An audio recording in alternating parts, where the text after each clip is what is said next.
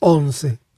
Durante las últimas semanas hemos estado dilucidando el problema de la propia comprensión. Porque cuanto más se piensa en los muchos y contradictorios problemas de la vida privada y social, siempre en aumento, más se ve que a menos que haya una transformación radical, fundamental, dentro de uno mismo, no es posible, evidentemente, encarar esos problemas que a cada uno de nosotros se nos plantean. Resulta pues esencial, si hemos de resolver cualquiera de esos problemas de nuestra vida, atacarlos uno mismo directamente, estar en relación con ellos y no simplemente depender de los especialistas, peritos, dirigentes religiosos o políticos que ofrecen panaceas. Y a medida que nuestra vida, nuestra cultura y civilización se complican cada vez más, tórnase difícil vernoslas directamente con los problemas siempre en aumento. Ahora bien, entre los problemas que a mi parecer la mayoría de nosotros no hemos afrontado de un modo profundo y fundamental, está la cuestión del dominio y la sumisión. Y si se me permite, antes de proceder a contestar las preguntas, me agradaría discutir breve y sucintamente esta noble naturaleza de la dominación. ¿Por qué es que dominamos, consciente o inconscientemente, el hombre a la mujer, la mujer al hombre, etc. Hay dominación en formas diferentes y no solo en la vida privada, pues la tendencia de los gobiernos es también, en un todo, la de dominar. ¿Por qué continúa constantemente de época en época este espíritu de dominación? Solo muy pocos parecen escapar a él. ¿Podemos pensar a su respecto en un sentido diferente? Es decir, ¿Podemos comprenderlo sin ir al opuesto? Porque no bien lo reconocemos, no bien nos damos cuenta de este problema de la dominación, empezamos a someternos o consideramos el problema en términos del opuesto, la sumisión. ¿No podemos pensar sin considerar lo opuesto y encarar el problema directamente? Tal vez entonces seremos capaces de comprender todo este complejo problema de la dominación. ¿Por qué uno trata de ejercer poder sobre otros o se somete a otros? Después de todo, el sometimiento es otra forma de dominio. El someterse uno a otro, ya sea a un hombre o a una mujer, es la forma negativa del dominio. Por la negación misma del dominio, uno se vuelve sumiso, y no creo que podamos resolver este problema pensando en términos del opuesto. Investiguémoslo, pues, y veamos por qué existe. Ante todo, uno debe darse cuenta de la forma cruda y evidente de la dominación. Por poco que estemos alertas, casi todos la percibimos, pero existe la dominación inconsciente de la cual la mayoría no nos damos cuenta. Es decir, el deseo inconsciente de dominar asume la apariencia o emplea la excusa del servicio, del amor, de la bondad, etc. El deseo inconsciente de dominar existe bajo diversas formas, y creo que es mucho más importante comprender este hecho que tratar simplemente de regular la dominación superficial de uno por otro. Ahora bien, ¿por qué es que inconscientemente deseamos dominar? Probablemente la mayoría de nosotros no nos damos cuenta de que dominamos en distintos niveles, no solo en la familia, sino asimismo en el nivel verbal. Y también existe ese deseo íntimo de buscar poder, de buscar el éxito, todo lo cual es indicio de dominación. ¿Por qué? ¿Por qué deseamos dominar a otra persona o subordinarnos a ella? Si uno deliberada y conscientemente se hace esa pregunta, ¿Cuál sería la respuesta? La mayoría de nosotros no sabría por qué desea dominar. En primer lugar, hay en ello la sensación, el placer inconsciente de dominar a alguien. ¿Es ese el único motivo que nos induce a querer dominar? En parte lo es, por cierto, pero hay en ello mucho más, una significación mucho más profunda.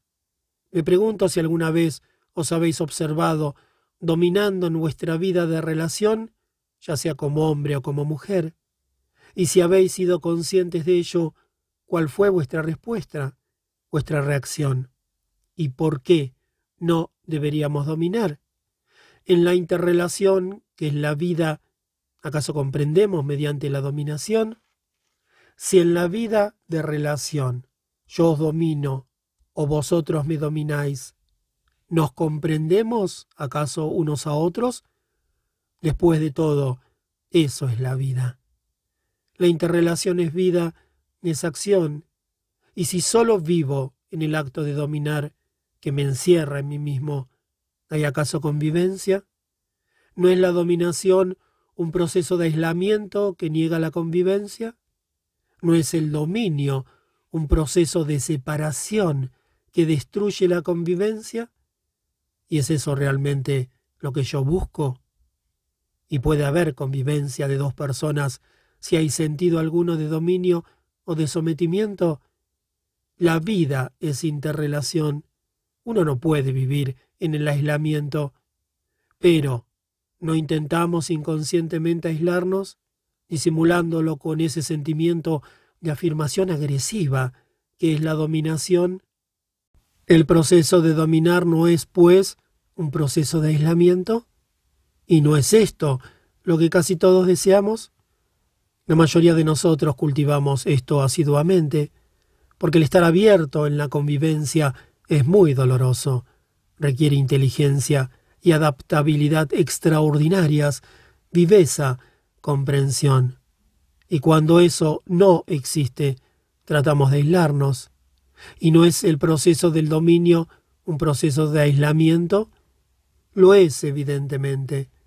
Es un proceso de encierro en uno mismo. Y cuando estoy encerrado, encasillado en mi propia opinión, en mis propios deseos, en mis propias ambiciones, en mi afán de dominar, ¿hago acaso vida de relación? Y si no hay convivencia, ¿cómo es posible existir realmente? ¿No hay entonces constante razonamiento y por tanto dolor? Y así pues, nuestro deseo inconsciente en la vida de relación es no sufrir daño, buscar seguridad, refugio. Y cuando eso se desbarata, nuestro anhelo no se cumple, entonces empiezo a aislarme. Y uno de los procesos del aislamiento es la dominación. Y ese temor que lleva al aislamiento asume también otra forma. No solo existe el deseo de afirmar, de dominar, o de ser sumiso, sino que en ese proceso de aislamiento existe también la conciencia de estar solo, de ser solitario. Después de todo, la mayoría de nosotros somos solitarios. No emplearé la palabra unitotal porque esa palabra tiene un sentido diferente. Casi todos estamos aislados. Vivimos en nuestro propio mundo, aun cuando estemos relacionados. Aun siendo casados y teniendo hijos, vivimos en nuestro propio mundo. Y es ese un mundo muy solitario, es un mundo doloroso, con ocasionales destellos de alegría y diversión, felicidad y otras cosas, pero es un mundo solitario. Y para escapar a eso tratamos de ser algo, tratamos de afirmarnos, de dominar. De ahí que para esquivar lo que somos, la dominación se convierta en un medio por el cual podemos huir de nosotros mismos. Todo este proceso de dominio no ocurre, pues, no solo cuando hay deseo de evitar enfrentarnos a lo que somos, sino también cuando deseamos estar aislados. Si podemos observar este proceso en nosotros, no con ánimo condenatorio, lo cual es simplemente tomar el extremo opuesto, sino comprendiendo por qué tenemos ese extraordinario deseo de dominar o de volvernos muy sumisos, si podemos darnos cuenta de ello sin sentido alguno de hacer lo opuesto, creo que experimentaremos de un modo real ese estado de aislamiento del cual tratamos de huir. Y entonces podremos resolverlo. Es decir, cuando comprendemos algo, nos libramos de ello. Solamente cuando no comprendemos es que hay temor. Podremos, pues, mirar este problema sin condenación. Podemos simplemente observar, vigilar silenciosamente este proceso que opera dentro de nosotros. puede ser observado muy fácilmente en todas nuestras relaciones. Observad en silencio, nada más, cómo se va desenvolviendo todo el fenómeno. Encontraréis que cuando no hay condenación ni justificación para vuestro dominio, el fenómeno empieza a revelarse sin obstáculos. Entonces empezaréis a ver todo lo que implica no sólo la dominación personal, sino también la de carácter público, la dominación de un grupo por otro, de un país por otro, de una ideología por otra, y así sucesivamente. El conocimiento propio es esencial para cualquier clase de comprensión. Si esto lo encaráis como es debido, y dado que nuestra interrelación es vida, sin interrelación no puede haber existencia, empezáis a ver que este proceso de dominación se expresa de muchas maneras, y cuando comprendéis la totalidad de este proceso, tanto consciente como inconsciente, os libertáis de él. Indudablemente tiene que haber libertad. Y sólo entonces existe una posibilidad de ir más allá. Porque una mente que sólo se ocupa en dominar, en afirmar, que está atada a una forma especial de creencia, a una opinión determinada, no puede ir más lejos, no puede emprender un largo viaje, no puede remontarse.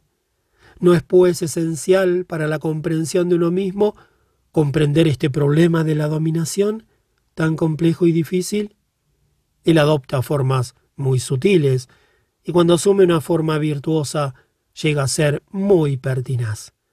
Cuando el deseo de servir va unido al deseo inconsciente de dominar, resulta mucho más difícil habérselas con él.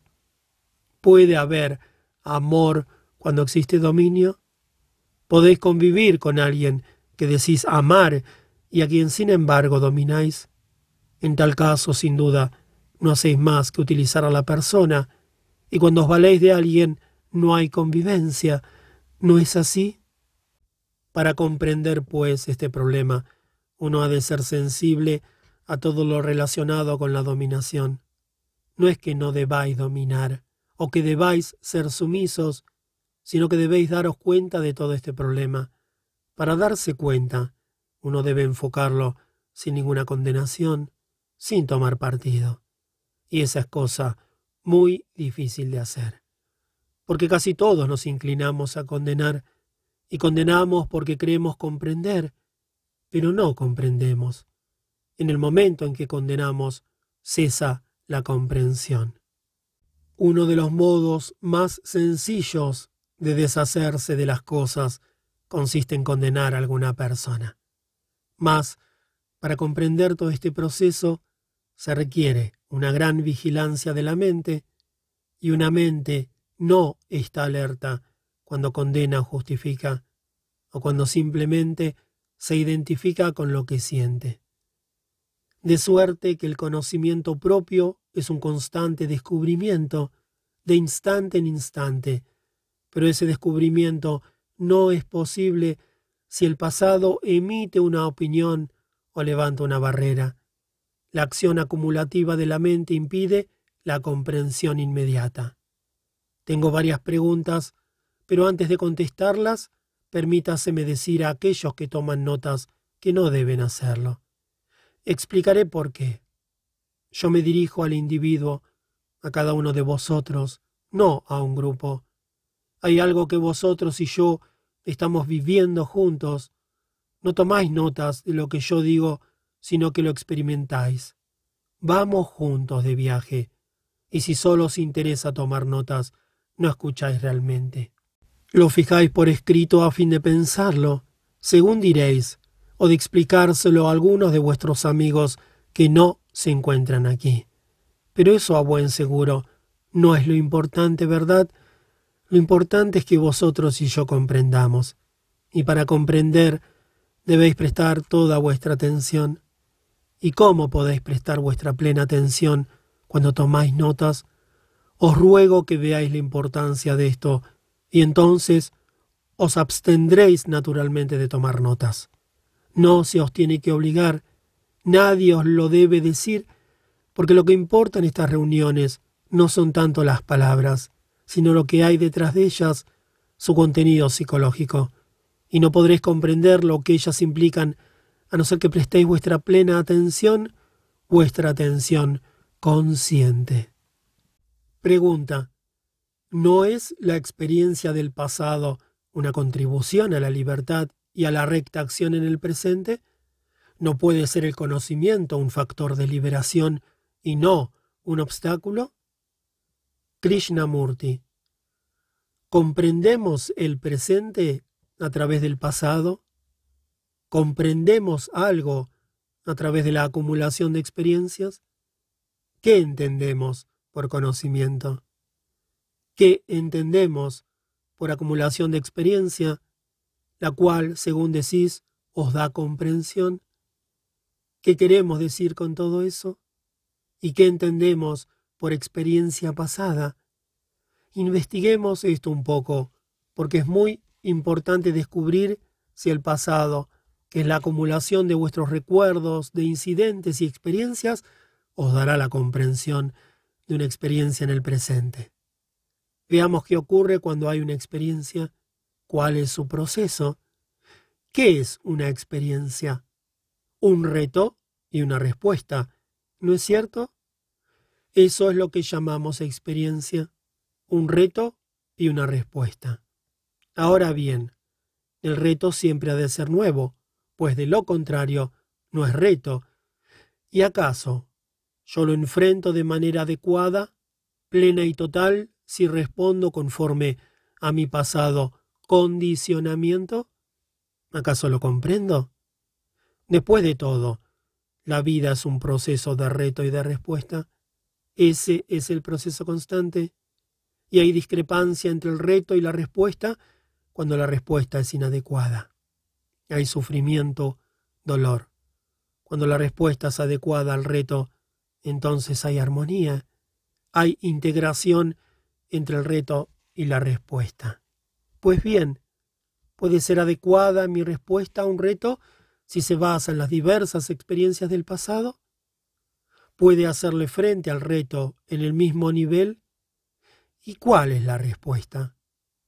La respuesta es el resultado de la acumulación de diversas experiencias, el recuerdo, la sensación de diferentes experiencias, no la experiencia misma, sino el recuerdo y la sensación de la experiencia.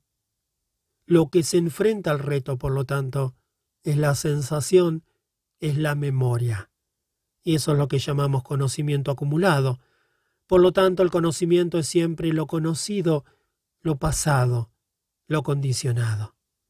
Lo condicionado se enfrenta a lo incondicionado, al reto, y por eso no hay relación entre ambos.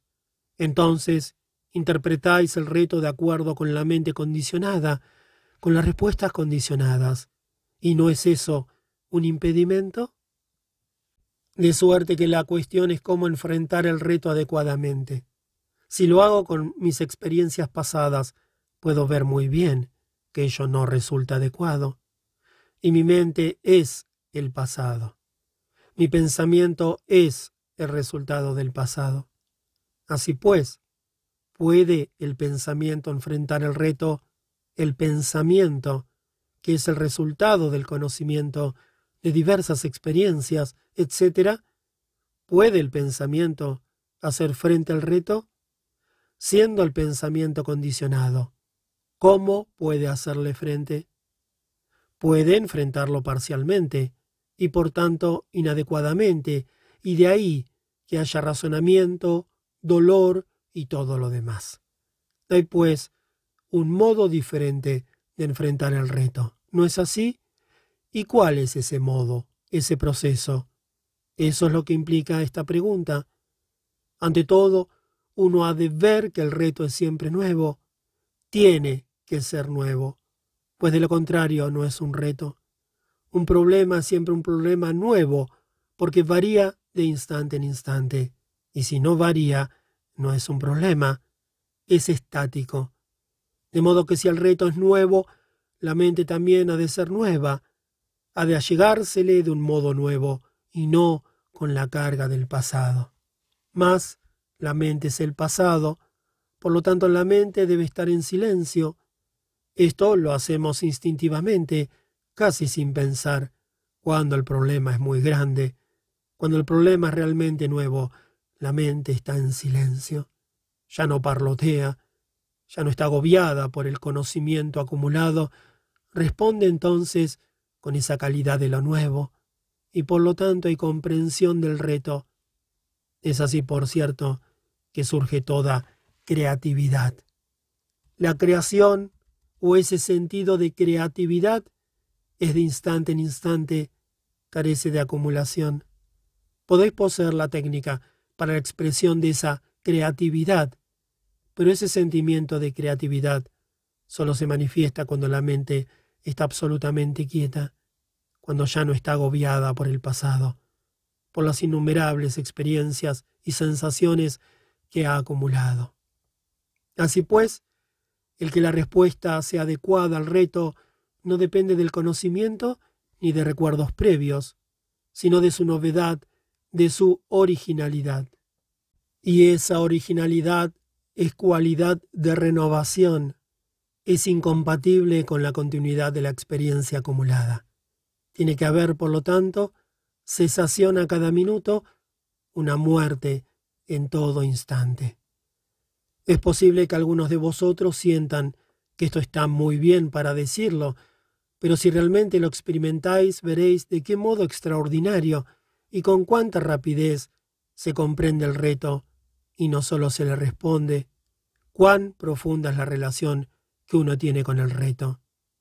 No hay duda de que uno comprende tan solo cuando la mente es capaz de renovarse, de ser nueva, original.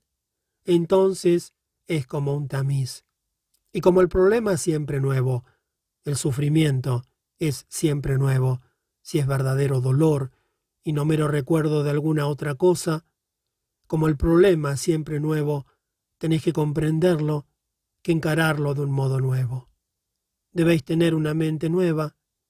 Es por eso que el conocimiento, como acumulación de experiencias individuales o colectivas, es un obstáculo para la comprensión. Pregunta. ¿Es mi creencia en la supervivencia después de la muerte, hecho ya aceptado como auténtico, un estorbo para la liberación por medio del conocimiento propio? ¿No es esencial que se distinga entre la creencia basada en evidencia objetiva y la creencia que surge de estados psicológicos internos? Krishnamurti. Lo importante, por cierto, no es si hay o si no hay continuidad después de la muerte, sino por qué creemos. ¿Cuál es el estado psicológico que exige creer en algo? Seamos bien claros, por favor. No discutamos ahora si hay o si no hay vida después de la muerte. Esa es otra cuestión, de la que habremos de ocuparnos después, en otro momento. Pero el problema es este. ¿Cuál es en mí el factor compulsivo la necesidad psicológica que me hace creer. Un hecho no exige creencia de parte vuestra, por cierto. El sol se pone, el sol sale. Eso no exige creencia. La creencia solo se origina cuando queréis interpretar el hecho de acuerdo con vuestros deseos, con vuestros estados psicológicos, para satisfacer vuestros propios prejuicios, vanidades e idiosincrasia. Lo importante, pues, es cómo encarar el hecho, ya se trate de la vida después de la muerte o de cualquier otro hecho.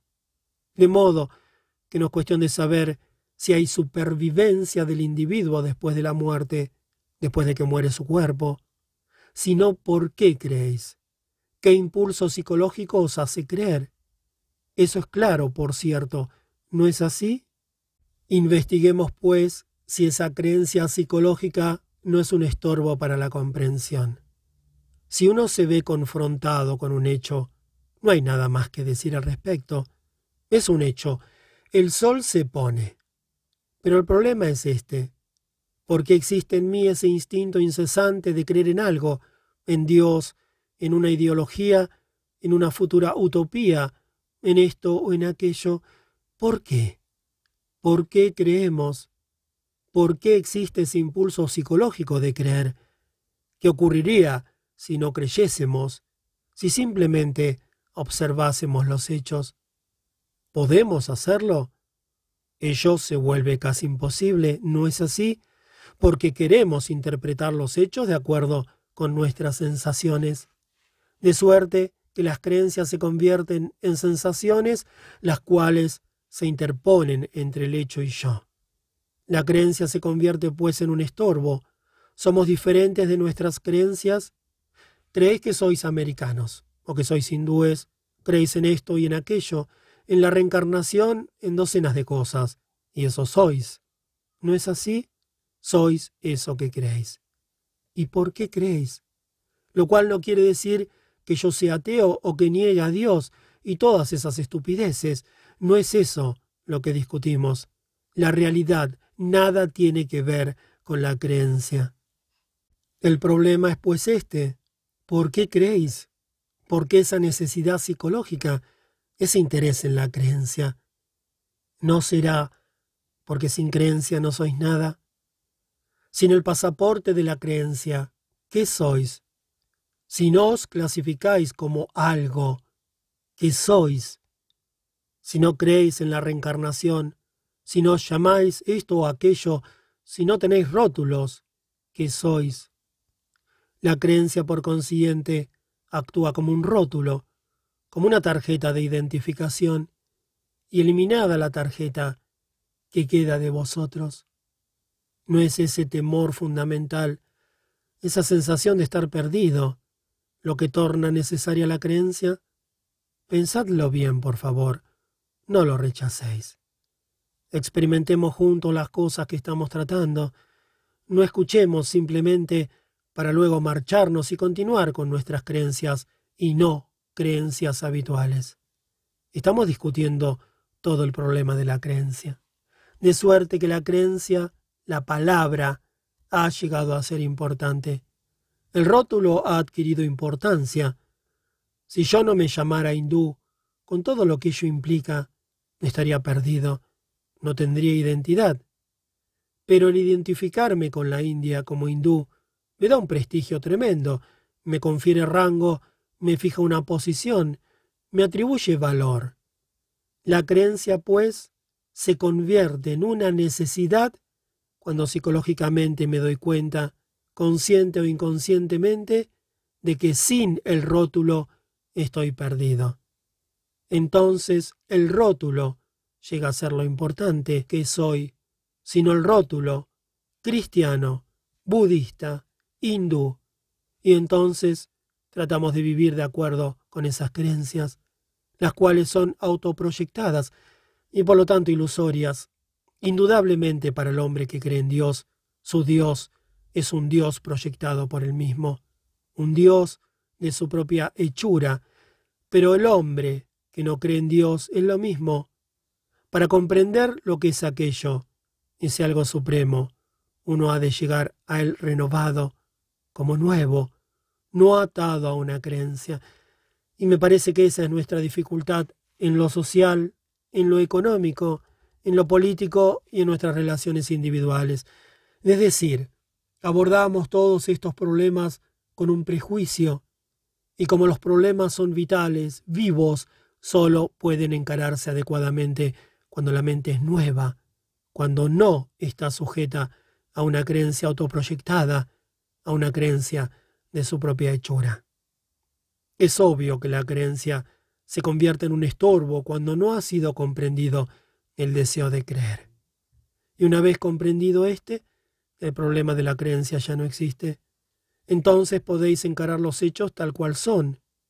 Pero aún cuando haya continuidad después de la muerte, ¿Resuelve eso el problema de la vida en el presente? Si yo sé que voy a vivir después que esta cosa, el cuerpo, se muera, ¿acaso he comprendido la vida? La vida es ahora, no mañana.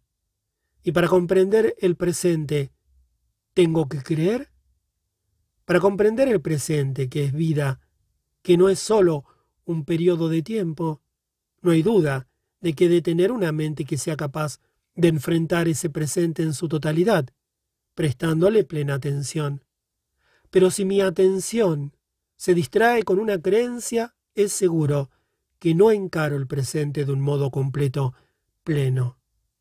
La creencia, pues, se convierte en un impedimento para la comprensión de la realidad, siendo la realidad lo desconocido y la creencia lo conocido. ¿Cómo puede lo conocido encontrar lo desconocido?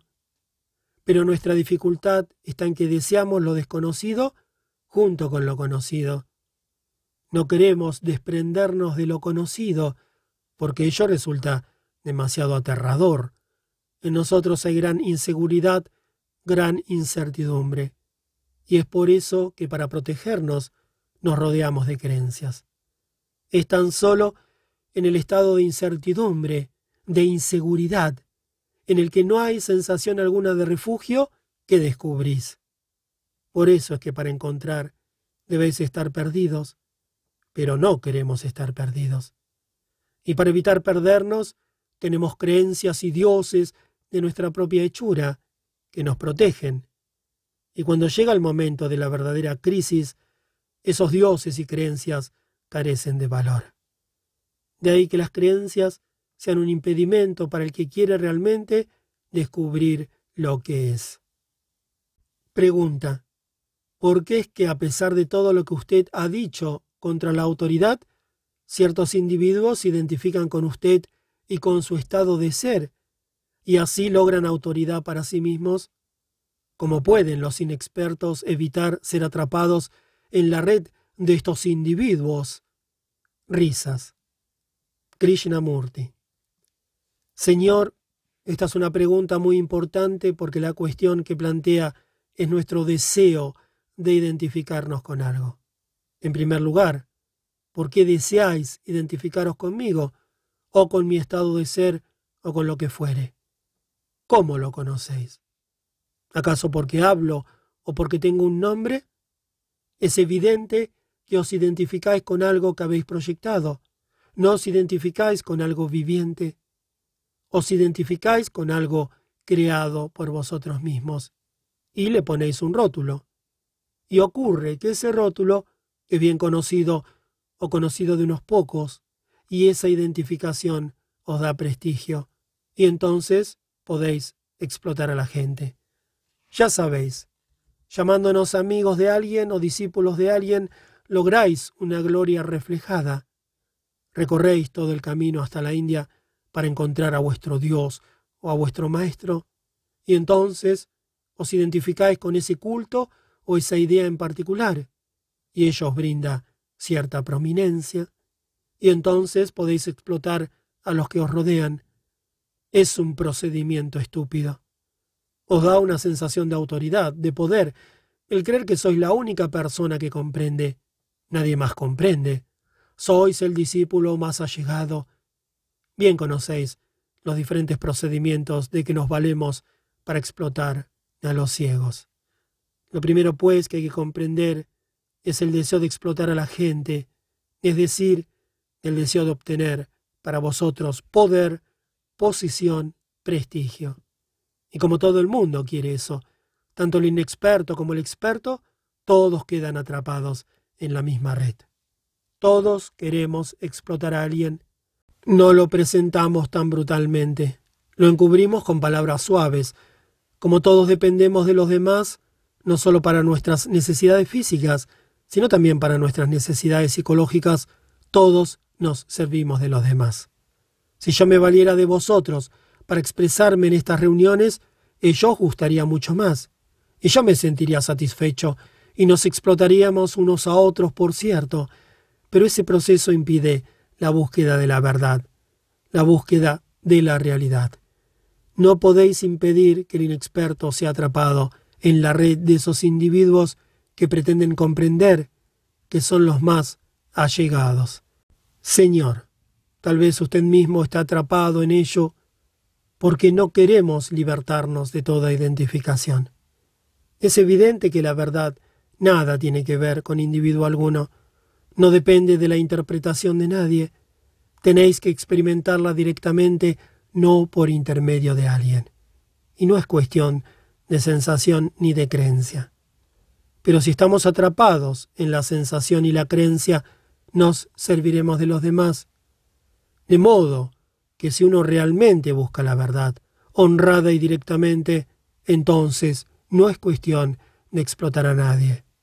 Pero eso requiere una gran dosis de honradez. Eso trae consigo una unitotalidad que solo puede comprenderse cuando uno ha pasado por la soledad y la ha profundizado plena y completamente. Y como la mayoría de nosotros no quiere pasar por el dolor, por el sufrimiento de hacer frente a las complicaciones de nuestros estados psicológicos, nos vemos distraídos por esos explotadores y nos agrada ser explotados. Se requiere una gran dosis de percepción paciente, el estar libre de toda identificación para comprender, para captar el significado total de la realidad. Décimo primer conferencia, 20 de agosto de 1949.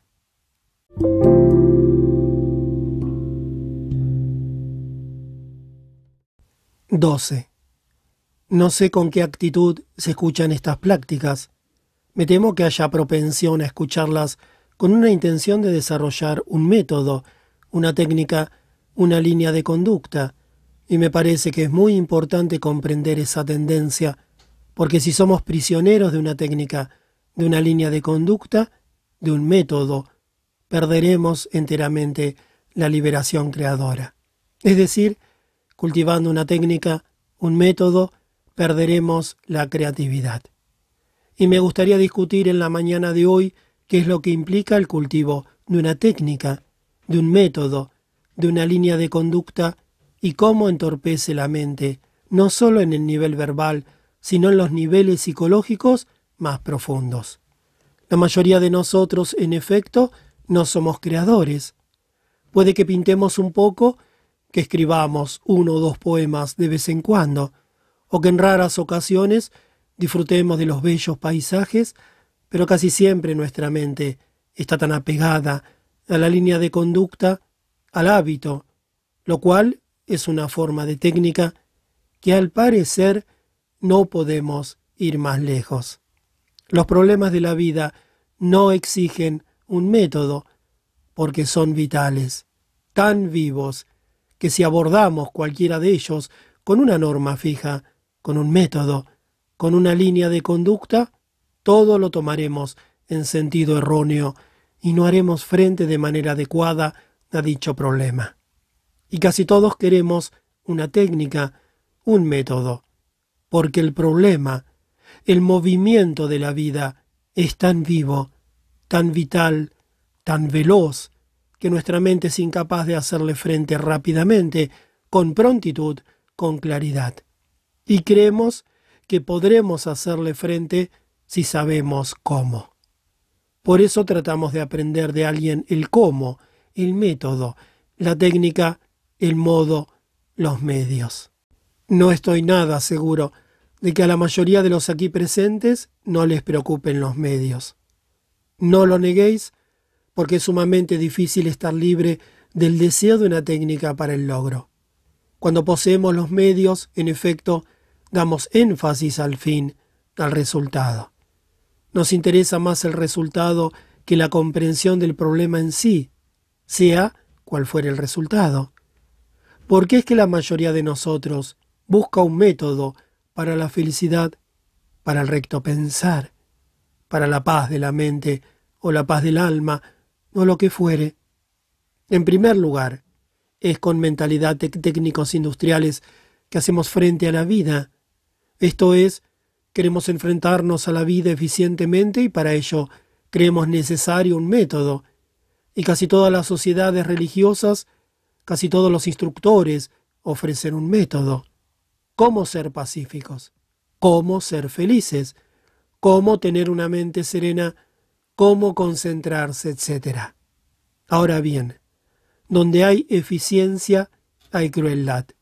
Y cuanto más eficientes seáis, más intolerantes, más encasillados, más obstinados seréis. Esto desarrolla gradualmente un sentido de orgullo, y el orgullo evidentemente nos aísla y resulta destructivo para el entendimiento. Admiramos a las personas eficientes y los gobiernos del mundo entero se interesan en el fenómeno y las organizaciones de la eficiencia. Eficiencia para producir, para matar, para poner en práctica la ideología de un partido, de una iglesia o de tal o cual religión. Todos queremos ser eficientes, de ahí que cultivemos la exigencia psicológica de una norma a la cual nos ajustaremos con el objeto de lograr eficiencia. La eficiencia, que significa cultivo de una técnica, de un método, implica psicológicamente la práctica constante de un hábito. Sabemos acerca de los hábitos industriales, pero muy poco del hábito psicológico de la resistencia. Y no estoy del todo seguro de que eso no sea lo que la mayoría de nosotros esté buscando, el cultivo de un hábito que nos haga eficientes para hacer frente a la vida, que es tan veloz. De suerte que si podemos comprender, no solo verbalmente, sino también en los niveles psicológicos más profundos, todo este proceso del cultivo de la técnica, del método, de los medios, entonces, a mi parecer, podremos comprender qué es lo que significa el que uno sea creador. Porque cuando hay impulso creador, él hallará su propia técnica o su propio medio de expresión. Pero es obvio que si estamos consumidos, embebidos en el cultivo de una técnica, jamás encontraremos lo otro. ¿Y por qué? Es que queremos una técnica, la norma psicológica de acción que nos dé certeza, eficiencia, continuidad, un esfuerzo sostenido. Al fin y al cabo, si habéis de leer libros religiosos, casi todos ellos, estoy bastante seguro, contienen la línea de conducta, y no es que yo haya leído alguno. El camino a seguir adquiere importancia porque él indica la meta. Por tanto, la meta es distinta del camino. ¿Es cierto eso? Los medios son diferentes del fin. Si psicológicamente cultiváis un hábito, un método, un medio, una línea de conducta, una técnica, el fin no está proyectado, cristalizado de antemano, los medios y el fin, por lo tanto, no son distintos. Es decir, no podéis tener paz en el mundo por medios violentos, en el terreno que fuere. Los medios y el fin son inseparables. Y la mente que cultiva un hábito creará el fin que ya está previsto, cultivado, que ya existe, proyectado por la mente. Y eso es lo que casi todos queremos. La técnica es tan solo el cultivo de lo conocido, de la seguridad, de la certeza. Y con lo conocido, la mente quiere percibir lo desconocido, por lo tanto, jamás podrá comprenderlo. Así pues, lo que importa son los medios, no el fin, porque el fin y los medios son una sola cosa. Así pues, la mente que cultiva un hábito, una línea de conducta, una técnica, impide la creatividad ese extraordinario sentido del descubrimiento espontáneo. Nuestro problema entonces no consiste en utilizar una nueva técnica, un nuevo hábito o descubrir un nuevo camino, sino en librarnos por completo de la búsqueda psicológica de una técnica. Si tenéis algo que decir, lo diréis, las palabras adecuadas aparecerán. Mas si nada tenéis que decir, y si cultiváis una elocuencia maravillosa, ya lo sabéis, asistiendo a escuelas donde se aprende oratoria, entonces lo que proyectáis, lo que decís, tendrá escasa significación. Así pues, ¿por qué es que casi todos buscamos un método, una técnica? Evidentemente queremos estar seguros, tener certeza de no ir por mal camino, no queremos experimentar descubrir. La práctica de una técnica impide descubrir de instante en instante, porque la verdad o lo que sea es de instante en instante, no es un arco continuo que crece, que aumenta. Podemos, pues, librarnos del impulso psicológico de estar seguros de cultivar un hábito, una práctica, todas esas cosas son resistencias, defensas. Y con este mecanismo defensivo queremos comprender algo que es vital, que es veloz. Ahora bien, si podemos ver eso, ver lo que implica el cultivo o la búsqueda de un medio, si podemos ver la significación psicológica de tal búsqueda, no simplemente la significación superficial o la significación industrial, que es evidente. Si podemos comprenderla de manera cabal, según voy explicándolo y según vosotros y yo lo vamos experimentando, entonces tal vez podremos descubrir lo que significa estar libre de ella.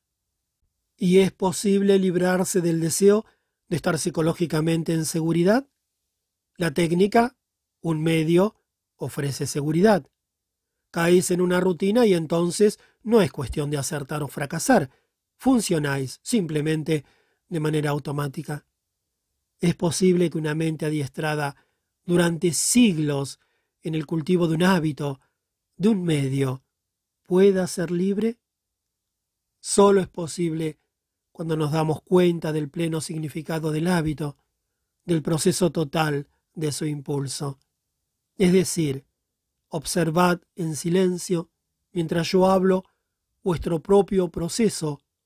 Daos cuenta del efecto acumulativo de todos vuestros deseos, de triunfar, de ganar, de lograr, todo lo cual niega la comprensión.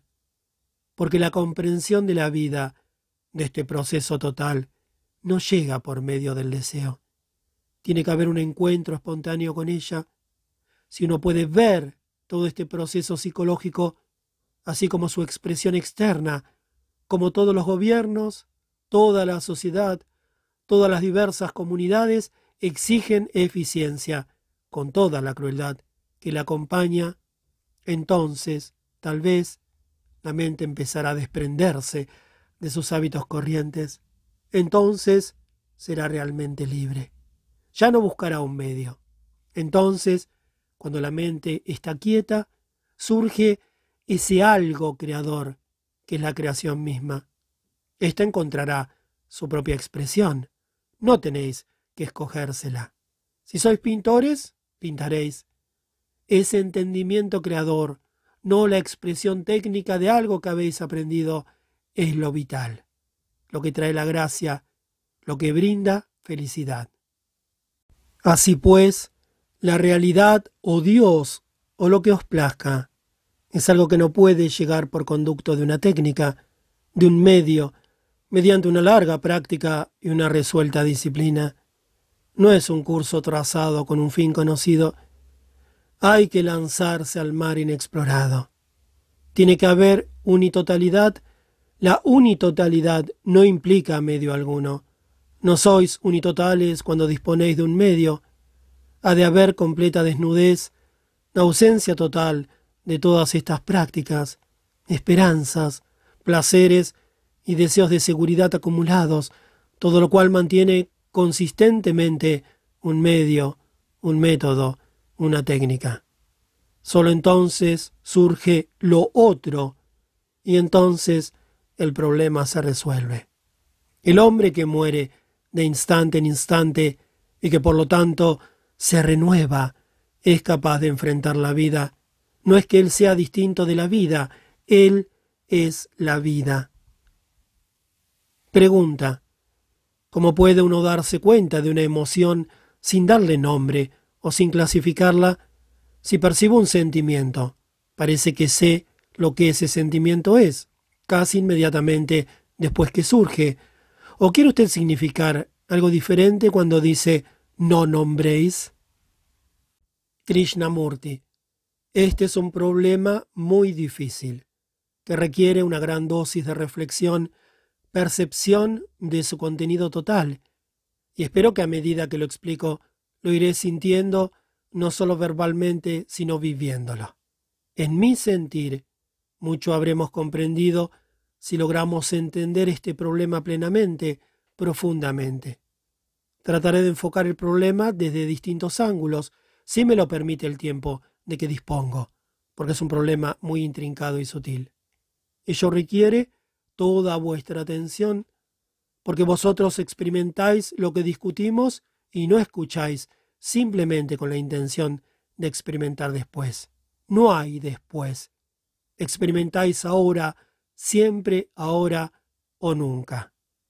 Ahora bien, ¿por qué le ponemos nombre a alguna cosa? ¿Por qué le ponemos rótulo a una flor, a una persona, a un sentimiento? Uno hace eso para comunicar el propio sentimiento, para describir la flor, etc., o para identificarse con ese sentimiento. ¿No es así? Yo nombro algo, un sentimiento, para comunicarlo. Estoy enojado. O me identifico con ese sentimiento para fortalecerlo, para disolverlo o para hacer algo a su respecto. Es decir, le damos nombre a algo, a una rosa, para comunicarlo a otros. O al darle un nombre, creemos que la hemos comprendido. Decimos, eso es una rosa. La miramos rápidamente y continuamos nuestro camino. Al darle un nombre, creemos haberla comprendido. La hemos clasificado y creemos que por eso hemos comprendido el contenido total y la belleza de esa flor. Ahora bien, no siendo solo para comunicar, ¿qué ocurre cuando damos nombre a una flor, a alguna cosa? Por favor, seguid lo que estoy diciendo, pensad conmigo sobre ello, aunque sea yo el que hable en voz alta, vosotros también participáis en la conversación. Al darle un nombre a alguna cosa, la hemos puesto simplemente en una categoría y creemos haberla comprendido. No la miramos más de cerca. Pero si no le damos un nombre, nos vemos obligados a examinarla, es decir, nos acercamos a la flor o a lo que fuere en actitud nueva, con una nueva cualidad de examen.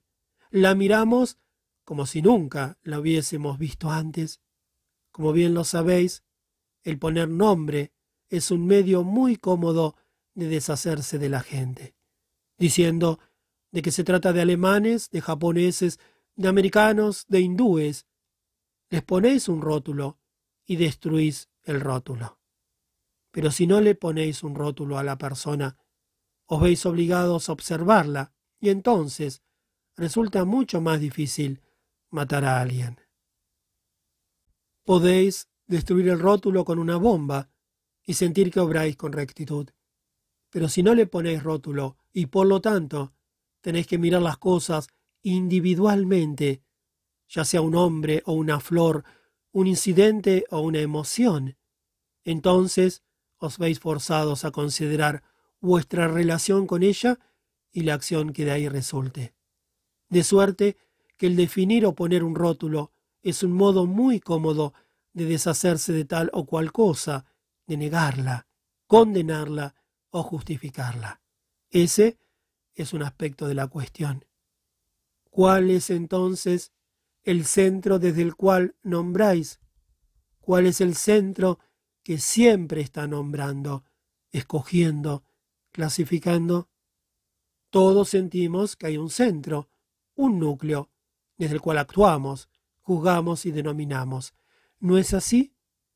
¿Qué es ese centro, ese núcleo? A algunos les agradaría pensar que es una esencia espiritual, Dios o lo que os plazca. Por lo tanto, descubramos que es ese núcleo, ese centro que nombra, define, juzga. Ese centro, por cierto, es la memoria. Una serie de sensaciones identificadas y encerradas, el pasado vivificado a través del presente. Ese núcleo, ese centro se alimenta del presente al nombrar, al clasificar, al recordar. Espero que sigáis todo esto. Pronto veremos, según vamos poniéndolo de manifiesto, que mientras exista ese núcleo, ese centro, no puede haber comprensión. Solo con la disipación de ese núcleo surge la comprensión, porque al fin y al cabo, ese núcleo es memoria, recuerdo de diversas experiencias a las que se ha dado nombres, rótulos, identificaciones. Con esas experiencias nombradas y rotuladas desde ese centro, se acepta y se rechaza, se toma la determinación de ser o de no ser, conforme a las sensaciones, placeres y penas del recuerdo de la experiencia. Ese centro es, pues, la palabra. Si no le dais nombre a ese centro, ¿hay un centro? Esto es, si no pensáis con palabras, si no empleáis palabras, ¿podéis pensar? El pensar surge con la verbalización, o bien la verbalización empieza a responder al pensar. De suerte que el centro, el núcleo, es el recuerdo de innumerables experiencias de placer y dolor verbalizadas. Observadlo en vosotros mismos, por favor, y veréis que las palabras, los rótulos, se han vuelto mucho más importantes que la substancia, y vivimos de palabras. No lo neguéis, os lo ruego. No digáis que ello está bien o mal, estamos explorando. Si solo exploráis un lado de una cosa, o permanecéis inmóviles en un lugar, no comprenderéis su contenido total. Por tanto, enfoquémoslo desde distintos ángulos. Las palabras tales como verdad, Dios o los sentimientos que esas palabras representan han adquirido para nosotros gran importancia. Cuando decimos la palabra americano, cristiano, hindú o la palabra ira, somos la palabra que representa el sentimiento. Pero no sabemos qué es ese sentimiento, porque lo que se ha vuelto importante es la palabra. Cuando decís que sois budistas, cristianos, ¿qué significa la palabra? ¿Qué sentido hay detrás de esa palabra que nunca habéis examinado? Nuestro centro, el núcleo, es la palabra, el rótulo. Si el rótulo no hace al caso, si lo que importa es aquello que está detrás del rótulo, entonces podéis inquirir. Pero si estáis identificados con el rótulo y confundidos con él, no podéis proseguir. Y nosotros estamos identificados con el rótulo. La casa, la forma, el nombre, el mobiliario, la cuenta bancaria, nuestras opiniones, nuestros estimulantes, etc. Somos todas esas cosas, y esas cosas están representadas por un nombre. Las cosas, los nombres, han llegado a ser importantes y por lo tanto el centro, el núcleo, es la palabra. Ahora bien, si no hay palabra ni rótulo, no hay centro, ¿no es así? Hay disolución, hay un vacío, no el vacío del miedo, lo cual es una cosa enteramente distinta. Hay una sensación de ser como la nada, y puesto que habéis eliminado todos los rótulos, o más bien, habiendo comprendido por qué les ponéis rótulos a los sentimientos y a las ideas, sois completamente nuevos. No hay centro desde el cual actuéis. El centro que es la palabra ha sido disuelto. El rótulo ha sido eliminado. ¿Y dónde estáis vosotros como centros? Estáis ahí, pero ha habido una transformación y esa transformación os asusta un poco. Por eso no proseguís con lo que continúa involucrado en ella. Ya estáis empezando a juzgarla, a decir si os gusta o no. No proseguís con la comprensión de lo que va a venir, sino que ya estáis juzgando, lo cual significa que tenéis un centro desde el cual actuáis. Por lo tanto, os quedáis estancados tan pronto juzgáis. Las palabras me gusta y no me gusta se vuelven importantes. Pero ¿qué ocurre cuando no nombráis? Observáis más directamente la emoción, la sensación, y por lo tanto os relacionáis con ella de manera muy distinta, igual que con una flor cuando no le dais nombre. Estáis obligados a mirarla de un modo nuevo. Cuando no dais nombre a un grupo de personas, os veis obligados a mirar cada rostro individual y no a tratarlos a todos ellos como masa. Estáis, por lo tanto, mucho más alertas, mucho más atentos, sois más comprensivos, tenéis un sentido de piedad, de amor más profundo. Más, si a todos los tratáis como masa, se acabó. Si no le ponéis rótulo, tenéis que considerar cada sentimiento a medida que surge. Ahora bien, cuando ponéis rótulos, ¿Es el sentimiento diferente del rótulo? ¿O el rótulo despierta el sentimiento? Por favor, pensadlo bien. ¿Es el sentimiento diferente del rótulo o el rótulo despierta el sentimiento? Cuando le asignamos un rótulo, casi todos nosotros intensificamos el sentimiento. El sentimiento y el darle un nombre son instantáneos. Si hubiera un intervalo entre el nombrar y el sentimiento, podríais descubrir si el sentimiento es diferente de la denominación, y entonces podríais haberoslas con el sentimiento sin ponerle nombre. Se está tornando demasiado difícil todo esto, me alegro. Me temo que deba ser difícil. Risas. El problema es este. ¿Cómo librarnos de un sentimiento que nombramos tal como la ira? No se trata de subyugarlo, de sublimarlo, de reprimirlo, todo lo cual es idiota y falto de madurez. Se trata de cómo librarse realmente de él. Y para estar realmente libres de él, tenemos que descubrir si la palabra es más importante que el sentimiento. La palabra ira tiene más significación que el sentimiento mismo. Y para descubrir eso, tiene que haber un intervalo entre el sentimiento y su denominación. Esa es una parte. Entonces, si no nombro un sentimiento, es decir, si el pensamiento no funciona solamente a causa de la palabra, o si no pienso en términos de palabras, imágenes o símbolos, lo que casi todos hacemos, ¿qué ocurre entonces?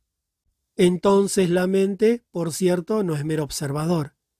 Esto es, cuando la mente no piensa en términos de palabras, símbolos, imágenes, no hay pensador distinto del pensamiento. Es cuál es la palabra. Entonces, la mente está quieta. ¿No es así? no está aquietada, sino quieta. Y cuando la mente está realmente quieta, es posible enfrentarse de inmediato a los sentimientos que surgen.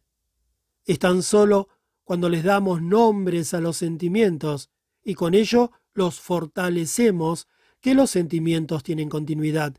Se acumulan en el centro desde el cual seguimos poniéndoles rótulos, ya sea para fortalecerlos o para comunicarlos. Así pues, cuando la mente ya no es, en calidad de pensador, el centro hecho de palabras, de experiencias pasadas, todas las cuales son recuerdos, rótulos acumulados y colocados en categorías, en casillas, cuando la mente no hace ninguna de esas cosas, entonces es obvio que está quieta, ya no está atada, ya no tiene el yo como centro, mi casa, mi logro, mi trabajo, que siguen siendo palabras, las cuales dan ímpetu al sentimiento y con ello fortalecen la memoria. Cuando ninguna de esas cosas ocurre, la mente está muy quieta. Ese estado no es negación, por el contrario, para llegar a ese punto tenés que pasar por todo eso, lo cual es una empresa enorme. Ello no consiste simplemente en aprender unas cuantas series de palabras y repetirlas como lo haría un escolar. No nombrar, no nombrar. Seguir a fondo todo lo que ello implica, experimentarlo, ver cómo la mente funciona y así llegar al punto en que ya no ponéis nombres, lo cual significa que ya no hay un centro distinto del pensamiento. Todo este proceso sin duda es verdadera meditación. Y cuando la mente está de veras tranquila, entonces es posible que se manifieste aquello que es inconmensurable. Cualquier otro proceso, cualquier otra búsqueda de la realidad es mera autoproyección, cosa de nuestra propia hechura y por lo tanto ilusoria. Pero este proceso es arduo y él significa que la mente tiene en todo instante que darse cuenta de todo lo que íntimamente le ocurre para llegar a ese punto no puede haber condenación ni justificación desde el principio hasta el fin, sin que esto sea un fin. No existe un fin, porque hay algo extraordinario que aún continúa. No hay promesa alguna. A vosotros os toca experimentar, penetrar de más en más profundamente en vosotros mismos, de suerte que todas las innumerables capas del centro sean disueltas, y eso lo podéis hacer rápida o perezosamente. Pero es en extremo interesante observar el proceso de la mente, como depende de las palabras, como las palabras estimulan la memoria, resucitan la experiencia muerta y le infunden vida. Y en ese proceso, la mente vive en el futuro o en el pasado, por tanto las palabras tienen un enorme significado, tanto necrológico como psicológico. Os ruego que no aprendáis todo esto de mí o de un libro. No podéis aprenderlo de otra persona, ni hallarlo en un libro. Lo que aprendáis o encontréis en un libro no será lo real. Pero podéis experimentarlo, podéis observaros en la acción, observaros al pensar, ver cómo pensáis. Cuán rápidamente le dais nombre al sentimiento a medida que surge. Y la observación de todo ese proceso librará a la mente de su centro. Entonces la mente, estando quieta, puede recibir aquello que es eterno. Pregunta, ¿cuál es la verdadera relación, si la hay, entre el individuo y lo colectivo, la masa? Krishnamurti, ¿creéis que hay alguna relación entre el individuo y la masa, entre vosotros y lo colectivo? Al Estado, al gobierno le gustaría que nosotros fuésemos tan solo ciudadanos, lo colectivo, pero primero somos hombres y después ciudadanos. No, ciudadanos primero y hombres después. Al Estado le agradaría que no fuésemos hombres, individuos, sino masa. Porque, cuando más ciudadanos seamos, mayor será nuestra capacidad, mayor nuestra eficiencia. Nos convertimos en el instrumento que los burócratas, los estados autoritarios, los gobiernos quieren que seamos. Debemos, pues, distinguir entre el individuo particular y el ciudadano, entre el hombre y la masa. El individuo, el hombre, tiene sus propios sentimientos, esperanzas, fracasos, decepciones, anhelos, sensaciones, placeres. Y existe el punto de vista que quiere reducir todo eso a lo colectivo, porque es muy sencillo habérselas con lo colectivo. Se pasa un edicto y ya está. Se da un decreto y él se cumple. De suerte que, cuantas más agrupaciones haya y más eficientemente estén organizadas, más se desconoce al individuo, ya sea por la Iglesia o por el Estado. Entonces, somos todos cristianos, todos hindúes, no individuos. Y con esa mentalidad, en ese estado de cosas que casi todos deseamos, ¿queda sitio alguno para la realidad individual? Reconocemos que ha de haber nación colectiva, pero ¿se logra acaso la acción colectiva con la negación del individuo?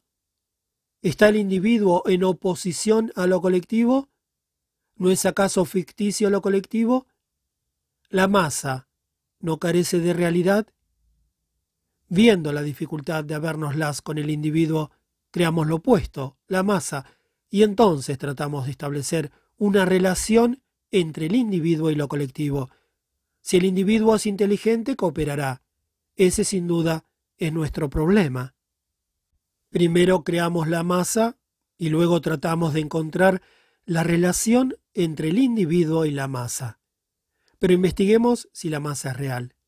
El grupo aquí presente puede ser transformado en lo colectivo por medio del hipnotismo de la propaganda. Por diversos medios podemos ser incitados a actuar colectivamente en favor de una ideología de un Estado, de una iglesia, de una idea, y así sucesivamente. Es decir, la acción colectiva puede ser exteriormente impuesta, dirigida, forzada, mediante el temor, la recompensa y todo lo demás. Habiendo producido esa situación, tratamos de establecer la relación del individuo, que es lo real, con aquello que es un producto. No es posible, antes bien, que el individuo pierda su sentido separativo mediante la comprensión definida de todo lo que implica la separatividad y por lo tanto actúe cooperativamente? De vuelta, no es posible, antes bien, que el individuo pierda su sentido separativo mediante la comprensión definida de todo lo que implica la separatividad y por lo tanto actúe cooperativamente? Pero, como eso es tan difícil, los estados, los gobiernos, las iglesias, las religiones organizadas obligan e inducen al individuo a convertirse en lo corporativo. ¿Qué lugar ocupa el individuo en la historia? ¿Qué importancia tiene lo que vosotros y yo hagamos? El movimiento histórico sigue su curso. ¿Qué lugar ocupa la realidad en este movimiento? Probablemente ninguno, en absoluto. Vosotros y yo para nada contamos. Este movimiento es gigantesco y prosigue, tiene el impulso de los siglos y habrá de proseguir. ¿Cuál es vuestra relación como individuos con este movimiento? ¿Algo de lo que vosotros hagáis podrá afectarlo? ¿Podréis impedir una guerra por el hecho de ser pacifistas? No sois pacifistas porque haya una guerra, ni porque hayáis descubierto que algo tenéis que ver con ella, sino porque la guerra en sí es un mal y sentís que no podéis matar, y ahí termina todo. Pero el tratar de encontrar una relación entre vuestro entendimiento entre vuestra inteligencia y ese lógico y monstruoso movimiento de la guerra, paréceme absolutamente vano. Yo puedo ser un individuo y ello no obstante ver lo que crea en mí sentimientos antisociales y de ese modo librarme de acciones separativas. Puede que posea una pequeña propiedad, mas eso ciertamente no me convierte en un ente separativo. Pero lo que es calamitoso, lo que es destructivo, es todo ese estado psicológico de estar separado, de estar aislado, de ser algo. Y para sobreponernos a eso, es que tenemos todos los decretos, sanciones e imposiciones externas. Pregunta. ¿Cuál es el significado del dolor y del sufrimiento? Krishnamurti. Cuando sufrís, cuando sentís dolor, qué es lo que ello significa. El dolor físico tiene un significado, pero probablemente nos referimos al dolor y al sufrimiento psicológicos, que tienen un significado muy distinto en diferentes niveles. ¿Cuál es la significación del sufrimiento? ¿Por qué queréis averiguar la significación del sufrimiento? No es que él carezca de significado, eso lo vamos a averiguar. Pero ¿por qué deseáis descubrirlo? ¿Por qué queréis averiguar la razón por la cual sufrís? Cuando os hacéis la pregunta, ¿por qué sufro? y buscáis la causa del sufrimiento, ¿no esquiváis el sufrimiento? Cuando busco el significado del sufrimiento, ¿no lo evito? ¿No lo eludo? ¿No huyo de él? El hecho es que sufro, pero no bien llevo la mente a actuar a su respecto y digo, mi bien, ¿y por qué? Ya he diluido la intensidad del sufrimiento. En otras palabras, queremos que el sufrimiento se diluya, se alivie, se aleje, se elimine mediante una explicación. Eso, por cierto, no brinda comprensión del sufrimiento. Si me libro, pues, de ese deseo de huir del sufrimiento, empiezo a comprender cuál es su contenido. Ahora bien, ¿qué es el sufrimiento? una perturbación en diferentes niveles, en el físico y en los distintos niveles del subconsciente. ¿No es así? Es una forma aguda de perturbación que me disgusta. Mi hijo ha muerto. He erigido en torno suyo todas mis esperanzas, o en torno de mi hija, de mi esposo, de lo que sea. No tenían un altar, junto con todas las cosas que deseaba que él fuera, y lo he tenido por compañero, ya conocéis todo eso, y de pronto se ha ido. Hay por lo tanto una perturbación. A esa perturbación le llamo sufrimiento. No se os ocurra que deseo ser áspero. Estamos examinando, tratando de comprender esto. Si no me gusta ese sufrimiento, entonces digo, porque sufro, lo amaba tanto. Él era esto y yo tenía aquello, y trato de hallar solaz en las palabras, en los rótulos, en las creencias, como casi todos lo hacemos. Todo ello obra a modo de narcótico, pero si no hago eso, ¿qué sucede? Sucede simplemente que percibo el sufrimiento. No lo condeno ni lo justifico, sufro. Entonces puedo seguir su movimiento. Entonces puedo observar todo el contenido de lo que él significa. Sigo, observo, en el sentido de tratar de comprender alguna cosa. ¿Qué significa pues el sufrimiento? ¿Qué es aquello que sufre? No se trata de saber por qué hay sufrimiento, sino qué es lo que realmente ocurre. No sé si veis la diferencia. Se trata simplemente de que percibo el sufrimiento, no como cosa distinta de mí, no como un observador que atisba el sufrimiento, sino que éste forma parte de mí, es decir, la totalidad de mí mismo sufre. Entonces puedo seguir su movimiento, ver a dónde conduce. Si hago esto es seguro que el dolor se nos descubre. Entonces veo que he puesto énfasis en el yo, en la persona a quien amo. Esa persona servía para ponerme a cubierto de mi propia miseria, de mi soledad, de mi infortunio. Como yo no soy algo, esperaba que ya lo fuese. De modo que eso ya terminó, estoy abandonado, perdido, solo. Sin ella nada soy. Por eso lloro. No es que ella se haya ido y es que estoy abandonado, que estoy solo. Es muy difícil llegar a ese punto. Es difícil reconocerlo realmente y no decir simplemente estoy solo y cómo he de librarme de esta soledad, lo cual es otra forma de escape. Es difícil ser consciente de ello, mantenerse en ello, ver su movimiento. Esto lo tomo tan solo como un ejemplo. Así gradualmente, si dejo que ello se manifieste, que se descubra, veo que sufro porque estoy perdido. Me veo en el caso de dedicar mi atención a algo que no estoy dispuesto a mirar. Se me impone algo que no me inclino a ver ni a comprender. Y hay un sinnúmero de personas para ayudarme a escapar. Miles de personas llamadas religiosas con sus creencias y dogmas, esperanzas y fantasías. Es el karma, es la voluntad de Dios. Todos me brindan una salida, bien lo sabéis. Pero si puedo permanecer con el dolor y no apartarlo de mí, ni tratar de circunscribirlo o negarlo, ¿qué ocurre? ¿Cuál es el estado de mi mente cuando sigue de ese modo el movimiento del sufrir?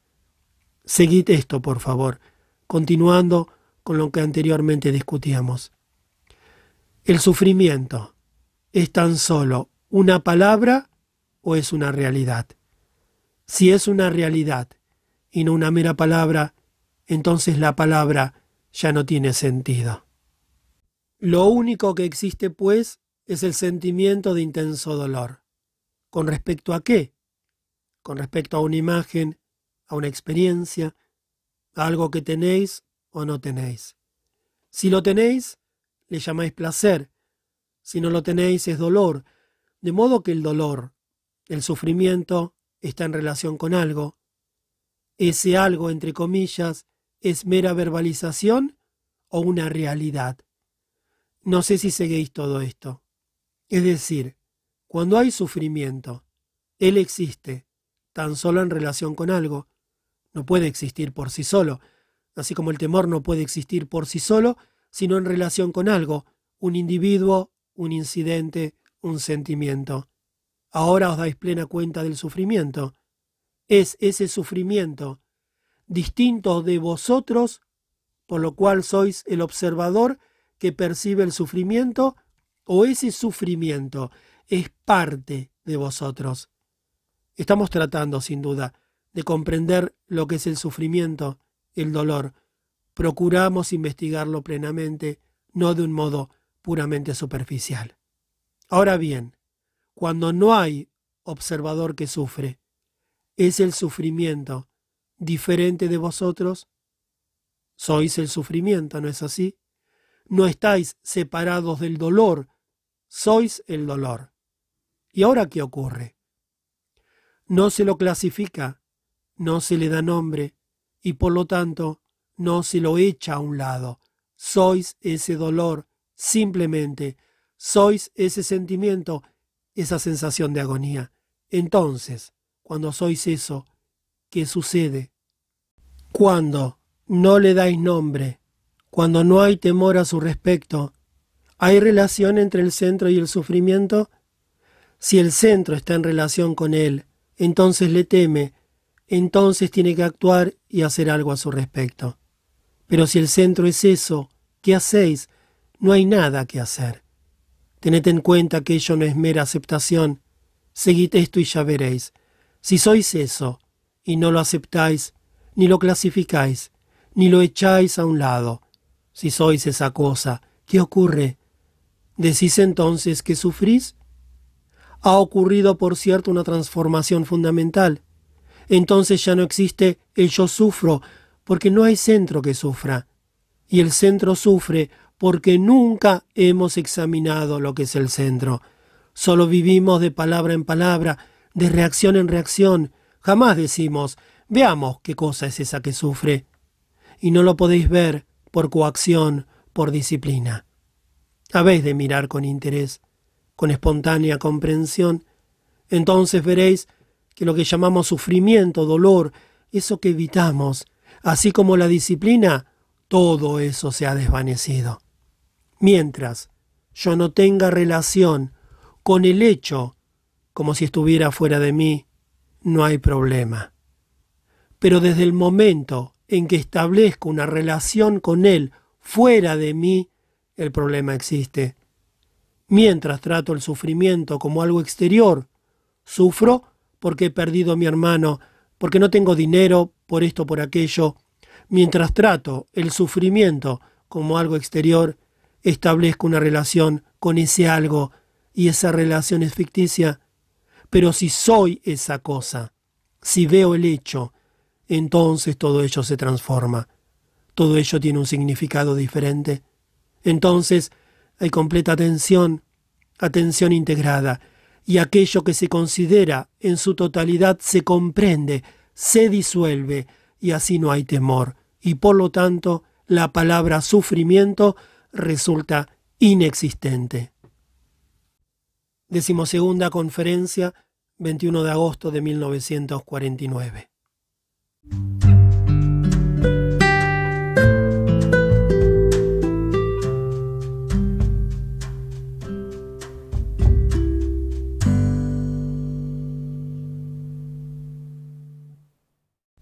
13.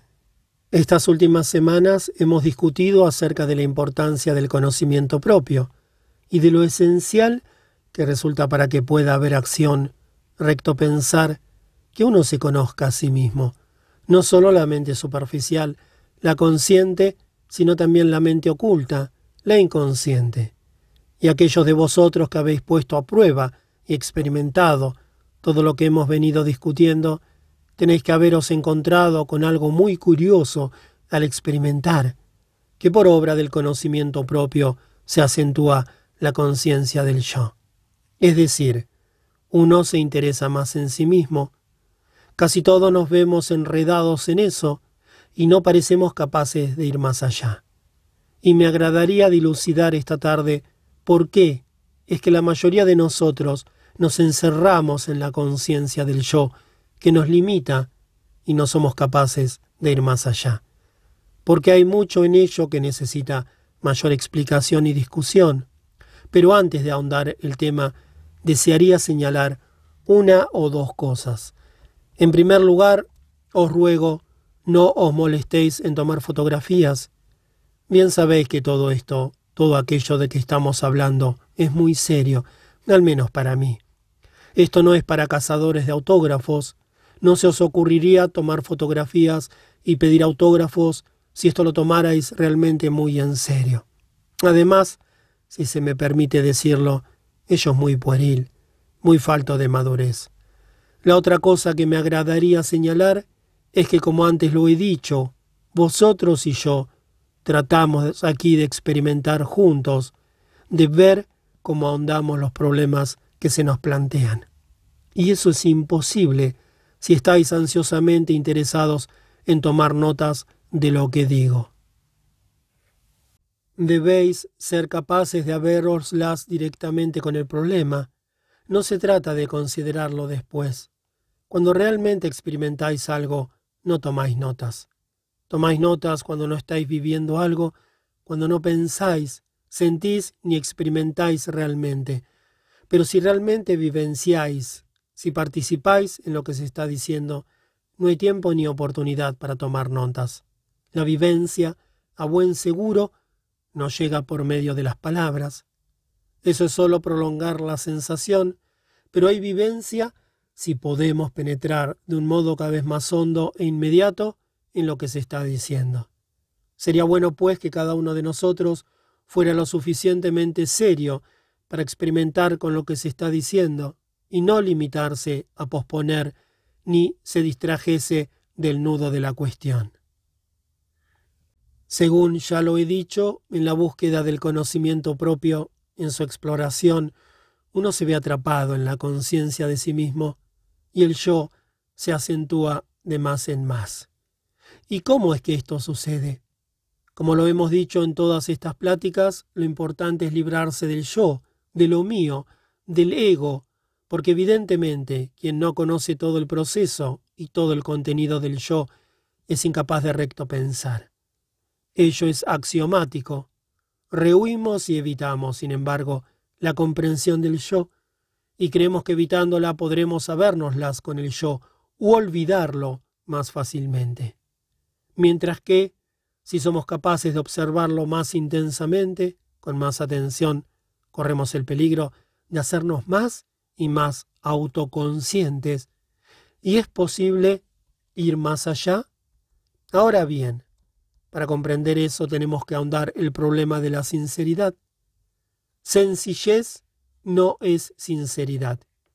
Quien es sincero nunca puede ser sencillo, porque el que procura ser sincero tiene siempre el deseo de amoldarse o de aproximarse a una idea, y se necesita extraordinaria sencillez para comprenderse a sí mismo, esa simplicidad que llega cuando no hay deseo de lograr, de alcanzar, de ganar algo, y no bien deseamos ganar algo mediante el conocimiento propio, surge la conciencia del yo en la que quedamos presos, lo cual es un hecho. Si no os limitáis a examinar lo que han dicho diversos psicólogos y santos, sino que experimentáis con vosotros mismos, llegaréis a un punto en que veréis que es imposible proseguir a menos que haya sencillez completa, no sinceridad. La autoconciencia solo aparece cuando existe el proceso, el deseo de lograr algo mediante el conocimiento de uno mismo, la felicidad, la realidad o aún la comprensión. Es decir, cuando existe un deseo de logro mediante el conocimiento propio, hay autoconciencia, lo que impide penetrar más a fondo en el problema. Y como casi todos nosotros, especialmente la gente llamada religiosa, tratamos de ser sinceros debemos comprender esta cuestión, la palabra sinceridad. Porque la sinceridad desarrolla voluntad, y la voluntad es esencialmente deseo. Tenéis que ser sinceros a fin de aproximaros a una idea, y de ahí que el modelo y la realización de ese modelo adquieran la máxima importancia. Para realizar un modelo necesitáis voluntad, lo cual es negación de la sencillez. La sencillez solo se manifiesta cuando se está libre del deseo de lograr y cuando estáis dispuestos a profundizar el conocimiento propio sin ningún propósito en vista. Y yo creo que es realmente importante meditar en ello. Lo que se requiere no es sinceridad, no es el ejercicio de la voluntad para ser o no ser algo, sino el comprenderse uno mismo de instante en instante, espontáneamente, a medida que las cosas surgen. ¿Cómo podéis ser espontáneos cuando os aproximáis a algo? Cuando descubrís algo en vosotros. Solo en momentos inesperados, Cuando no reguláis vuestra mente, vuestros pensamientos y sentimientos, consciente y deliberadamente, solo cuando hay una respuesta espontánea a los incidentes de la vida, entonces, de acuerdo con esas respuestas, descubrís. Pero un hombre que trata de ser sincero con relación a una idea nunca puede ser sencillo. Y es por eso que él nunca puede tener pleno y completo conocimiento propio. El conocimiento propio solo puede descubrirse de un modo más amplio, pleno y profundo cuando hay percepción pasiva, la cual no es un esfuerzo de la voluntad. La voluntad y la sinceridad van juntas. La simplicidad y la percepción pasiva son compañeras. Cuando uno es profunda y pasivamente perceptivo, en efecto, hay una posibilidad de comprensión inmediata. Como ya lo hemos discutido, si cuando queréis comprender algo os consume el constante deseo de comprenderlo, y para ello os esforzáis, es natural que no haya comprensión. Pero si hay percepción pasiva, alerta entonces existe una posibilidad de comprender. De un modo análogo, para que uno se comprenda a sí mismo cada vez más amplia y profundamente, tiene que haber percepción pasiva, lo cual es sumamente difícil, porque casi todos condenamos o justificamos. Nunca observamos cosa alguna pasivamente. Nos proyectamos a nosotros mismos sobre el sujeto, un cuadro, un poema o cualquier otra cosa, especialmente cuando se trata de algo que a nosotros atañe. Somos incapaces de observarnos sin condenación ni justificación alguna, y eso sin duda es esencial si es que hemos de comprendernos cada vez más amplia y profundamente. Como en la búsqueda del conocimiento propio, la mayoría de nosotros quedamos presos en la autoconciencia, el peligro es que estando así atrapados, hacemos de lo que nos aprisiona la cosa más importante. Para ir más allá de la conciencia del yo, hay que estar libre del deseo de lograr un resultado, porque después de todo, el logro de un resultado es lo que la mente desea. Quiere estar segura, a salvo, y por lo tanto proyecta, por impulso propio, una imagen una idea en la cual se refugia. Y el evitar todas las ilusiones que crea la mente, el evitar quedar preso en ellas, solo es posible cuando no existe deseo de un resultado, cuando uno vive de instante en instante. Pregunta. ¿Tendría la bondad de explicar lo que usted entiende por morir diariamente? Krishnamurti, ¿por qué es que tenemos tanto terror a la muerte? porque la muerte es lo desconocido. No sabemos lo que va a suceder mañana, no sabemos en realidad lo que va a ocurrir. Aun cuando edificamos para el mañana, nada sabemos realmente de un modo positivo. Y por eso existe siempre el temor al mañana. De suerte que el temor es el factor dominante por la incapacidad de hacer frente a lo desconocido. Y es por eso que continuamos llevando el día de hoy al de mañana. Eso es lo que hacemos, ¿no es cierto? Damos continuidad a nuestra idiosincrasia, a nuestros celos, a nuestras estupideces, a nuestros recuerdos, y donde quiera que estemos, cargamos con ellos de un día para el otro. ¿No es eso lo que hacemos? Y por eso uno no muere, y solo asegura la continuidad. Se trata de un hecho. Nuestro nombre, nuestras acciones, las cosas que hacemos, nuestra propiedad, el deseo de ser, todo eso da continuidad. Ahora bien, es obvio que aquello que continúa no puede renovarse, solo puede haber renovación cuando hay un final. Si mañana sois los mismos que sois hoy, ¿cómo puede haber renovación? Es decir, si estáis apegados a una idea, a una experiencia que habéis tenido ayer y que deseáis que continúe mañana, no hay renovación.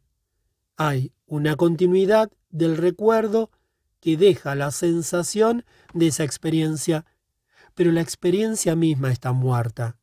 Existe solamente el recuerdo de la sensación de esa experiencia, y es esa sensación lo que deseáis que continúe. Y donde hay continuidad, evidentemente, no hay renovación. Y sin embargo, eso es lo que la mayoría de nosotros desea. Deseamos continuar. Deseamos continuar con nuestras preocupaciones, con nuestros placeres, con nuestros recuerdos, y por eso la mayoría de nosotros somos realmente incapaces de crear. No existe posibilidad de un renacimiento, de una renovación. Antes bien, si cada día muriésemos, si terminásemos al final de cada día con todas nuestras preocupaciones, con todos nuestros celos, con todas nuestras idioteces y vanidades, con nuestra cruel murmuración, con todo eso tan conocido, si cada día llegásemos a un final y no trasladásemos todo eso al mañana, entonces habría una posibilidad de renovación, ¿no es cierto? Así pues, ¿por qué acumulamos? ¿Y qué es lo que acumulamos? Fuera de muebles y algunas otras cosas, ¿qué es lo que acumulamos? Ideas, palabras y recuerdos, ¿no es así? Y con esas cosas vivimos, somos esas cosas. Con esas cosas queremos vivir, queremos continuar.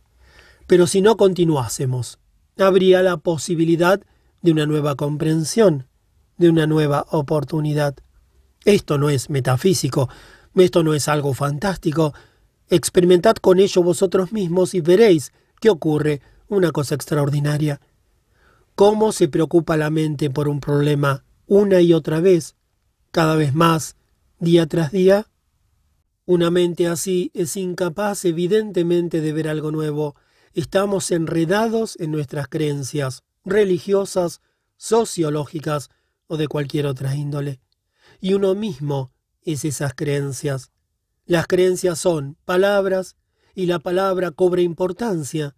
Y así vivimos en una sensación que deseamos que continúe y por lo tanto no hay renovación. Pero si uno no continúa, si no da continuidad a una preocupación, sino que medita al respecto, penetra plenamente en ella y la disuelve, entonces la mente está despejada para enfrentar alguna otra cosa de un modo nuevo.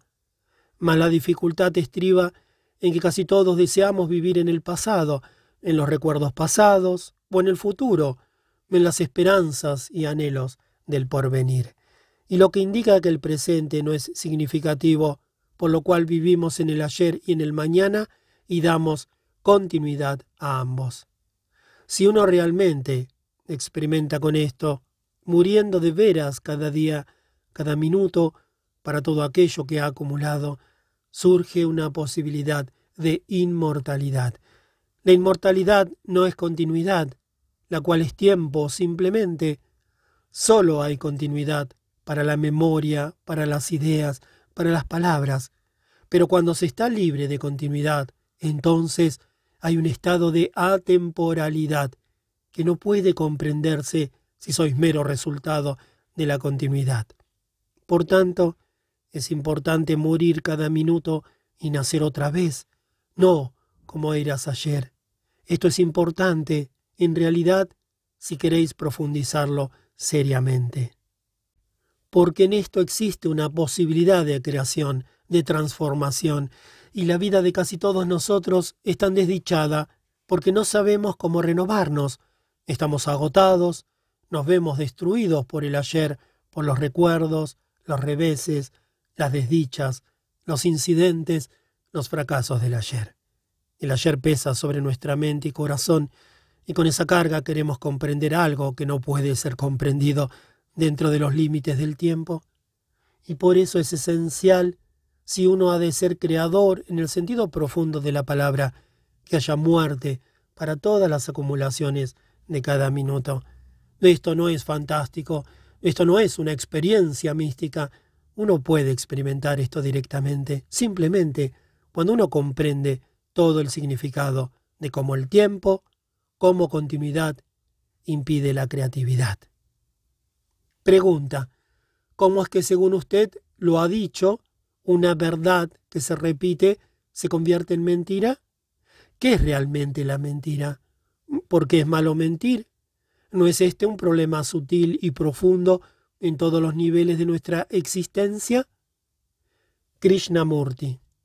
Como en esto hay dos preguntas, examinemos la primera. Cuando una verdad se repite, ¿cómo es que se convierte en mentira? ¿Qué es lo que repetimos? ¿Podéis repetir una comprensión? Yo comprendo algo. ¿Puedo repetirlo? Puedo verbalizarlo, puedo comunicarlo, pero la experiencia, a buen seguro, no es lo que se repite. Más nos quedamos presos en las palabras y perdemos el significado de la experiencia. Si habéis tenido una experiencia, ¿podéis repetirla? Podéis querer repetirla. Podéis desear su repetición, su sensación. Pero una vez que tenéis una experiencia, está terminado no puede ser repetida. Lo que puede repetirse es la sensación y la palabra correspondiente que da vida a esa sensación. Y como desgraciadamente la mayoría de nosotros somos propagandistas, caemos en la repetición de la palabra, vivimos, pues, de palabras y negamos la verdad. Tomemos como ejemplo el sentimiento del amor. ¿Podéis repetirlo? Cuando oís que os dicen, amad a vuestro prójimo. ¿Esa es una verdad para vosotros? Solo es verdad cuando amáis al prójimo, y ese amor no puede ser repetido, sino tan solo la palabra. Sin embargo, casi todos nos sentimos felices y contentos con la repetición amad al prójimo o no seáis codiciosos. De modo que la verdad de otro o una verdadera experiencia que hayáis tenido no se convierte en una realidad por la mera repetición. Por el contrario, la repetición impide la realidad. El mero repetir determinadas ideas no es la realidad. Ahora bien, la dificultad de esto consiste en comprender el asunto sin pensar en términos de lo opuesto. Una mentira no es algo opuesto a la verdad. Es posible ver la verdad de lo que estoy diciendo no en oposición o en contraste, como verdad o como mentira, sino ver simplemente que la mayoría de nosotros repetimos sin comprensión. Por ejemplo, hemos estado discutiendo el no nombrar. Muchos de nosotros o de vosotros lo repetiréis, estoy seguro de ello, pensando que es la verdad. Jamás repetiréis una experiencia si es una experiencia directa. Podéis comunicarla, pero cuando es una experiencia real, las sensaciones que la acompañaron han pasado. El contenido emocional que había detrás de las palabras se ha desvanecido por completo. Tomemos, por ejemplo, la cuestión que discutimos hace unas cuantas semanas, que el pensador y el pensamiento son uno solo.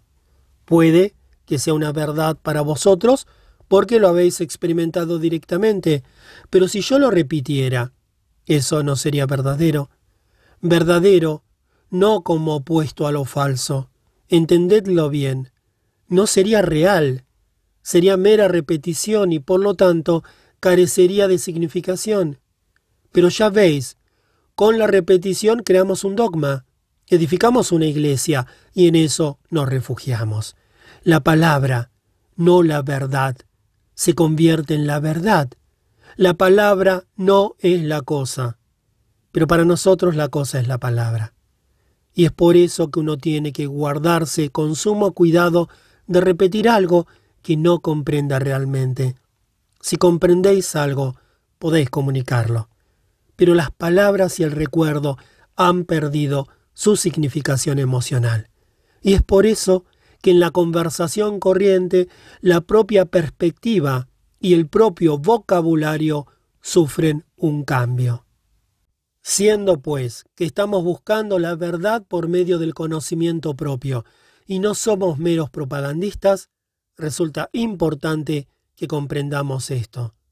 Mediante la repetición, en efecto, uno se hipnotiza con palabras, con sensaciones, queda atrapado en ilusiones, y para librarse de eso es imperativo experimentar directamente, y para experimentar directamente uno debe percibirse a sí mismo en el proceso de la repetición, de los hábitos de las palabras, de las sensaciones.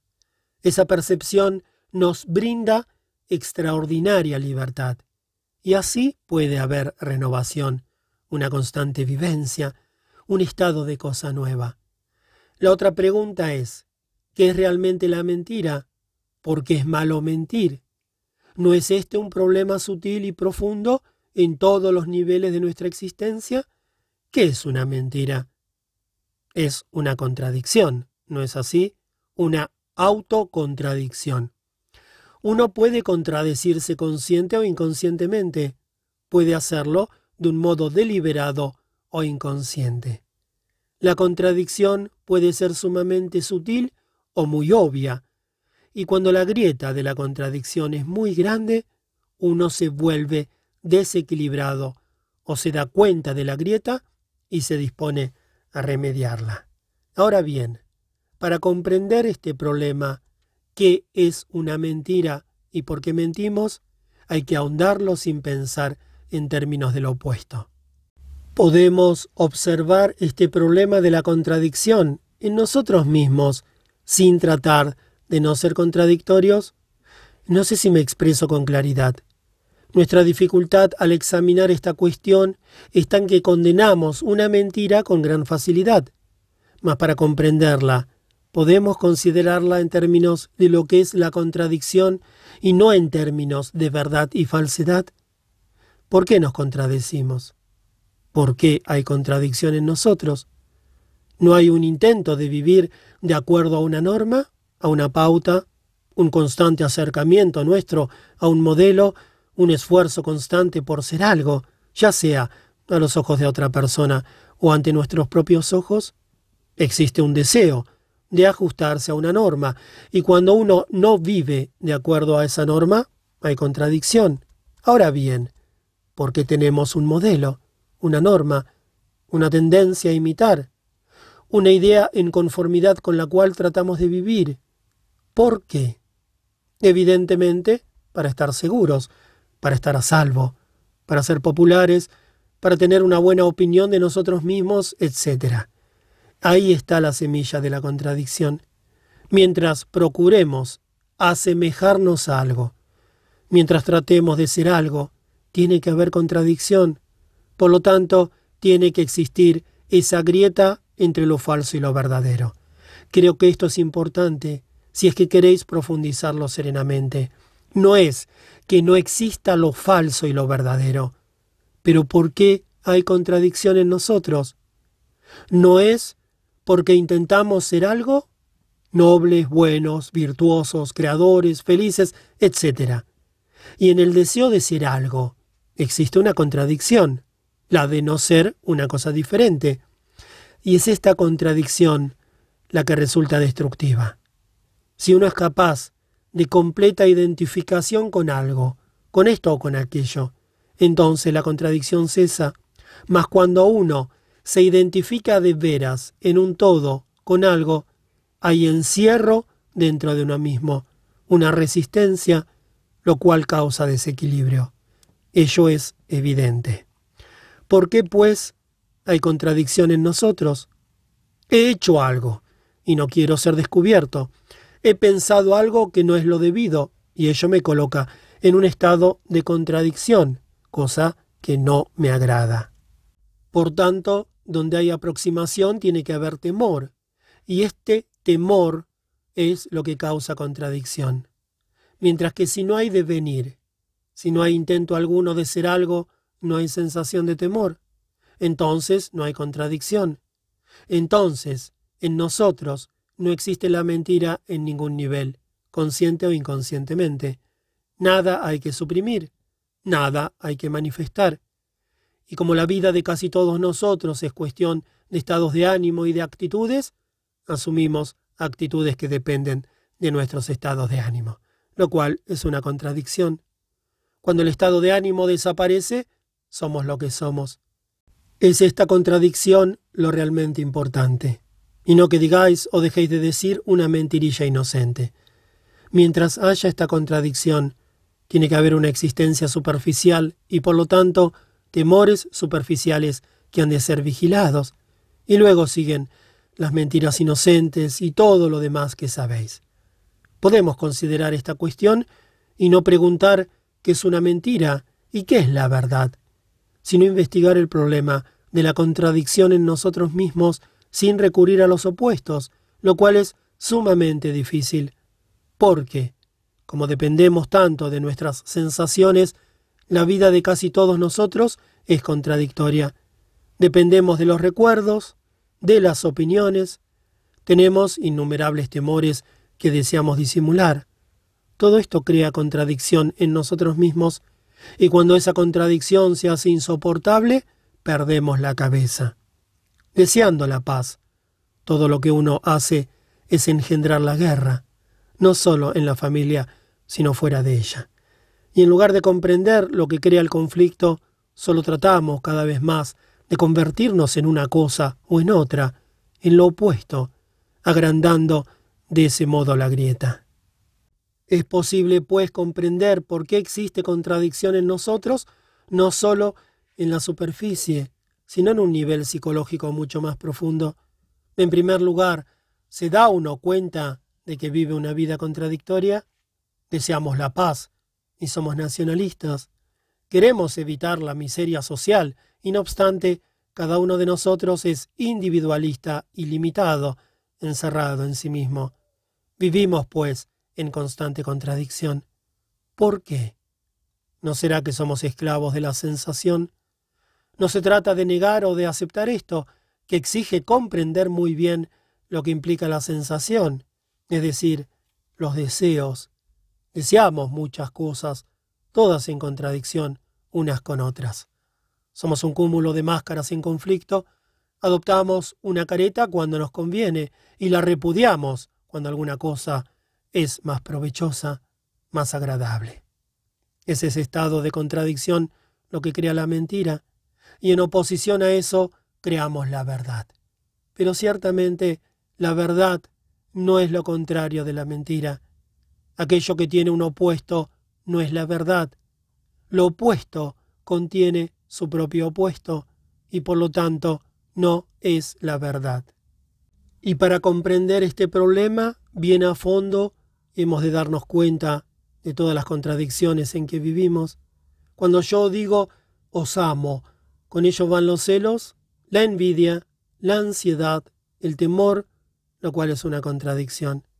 Y es esta contradicción la que debe ser comprendida, y sólo se la puede comprender cuando uno se da cuenta de ella sin condenarla ni justificarla, observándola no más. Y para observarla pasivamente, uno ha de comprender todos los procesos de la justificación y la condenación. Así pues, no es un problema fácil el observar algo pasivamente, pero al comprender eso, empieza uno a comprender el proceso íntegro de las modalidades de nuestro pensar y sentir. Y cuando uno percibe el significado total de la contradicción en uno mismo, ello produce un cambio extraordinario. Sois entonces vosotros mismos, no algo que tratáis de ser. Ya no seguís un ideal, ya no buscáis felicidad, sois lo que sois, y de ahí podéis proseguir.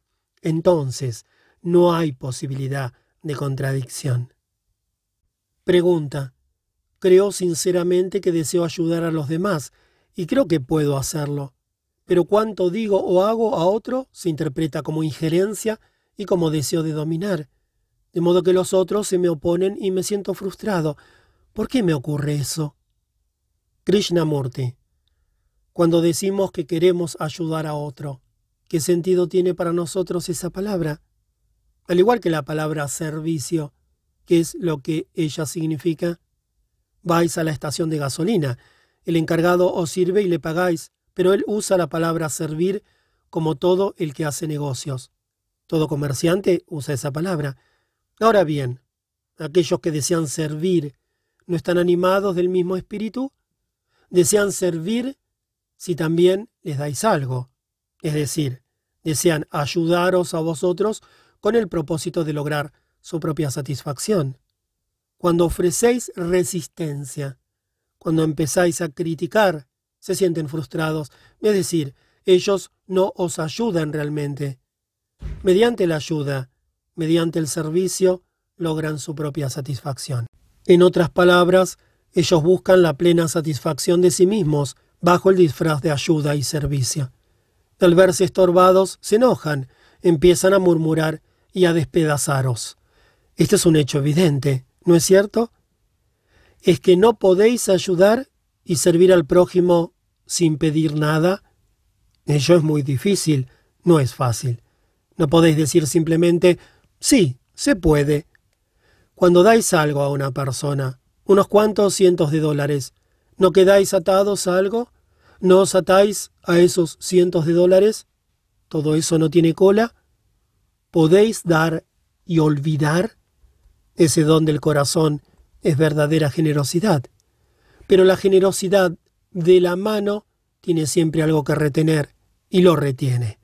De igual modo, cuando aquellos que desean ayudar se ven impedidos de hacerlo por diversas razones, se sienten frustrados, perdidos.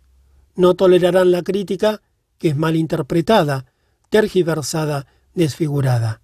Con su ansiedad por ayudaros, en efecto, ellos se satisfacen a sí mismos. El problema, pues, es este. ¿Existe la autorrealización? Esa es la siguiente pregunta. ¿Existe la plena satisfacción propia? ¿No es contradictoria la expresión autorrealización? Cuando queréis satisfaceros en algo, ¿qué es ese algo en lo cual hayáis realización? ¿No es autoproyección? Por ejemplo, yo quiero ayudaros. Empleo la palabra ayudar, que oculta mi deseo de autorrealización. ¿Qué sucede cuando tengo tal deseo?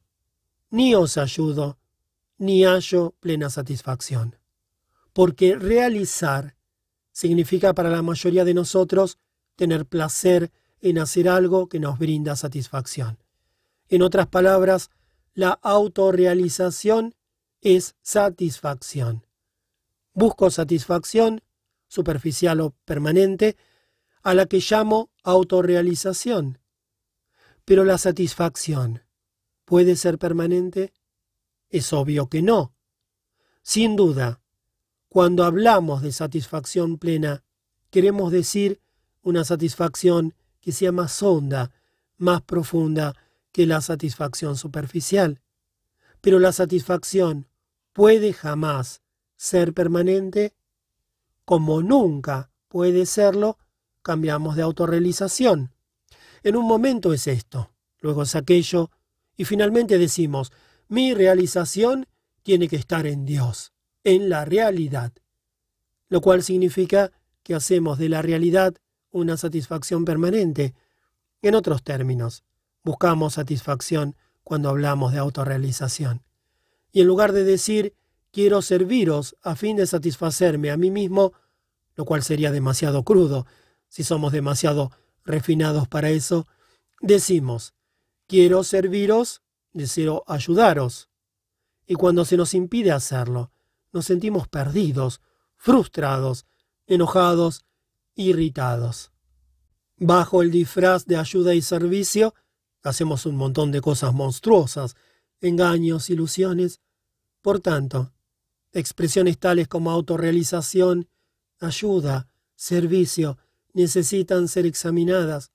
Y cuando de veras las comprendamos, no solo verbalmente, sino honda y profundamente, entonces ayudaremos sin pedir nada en cambio. Tal ayuda nunca será mal interpretada, y aun cuando lo sea, no importa.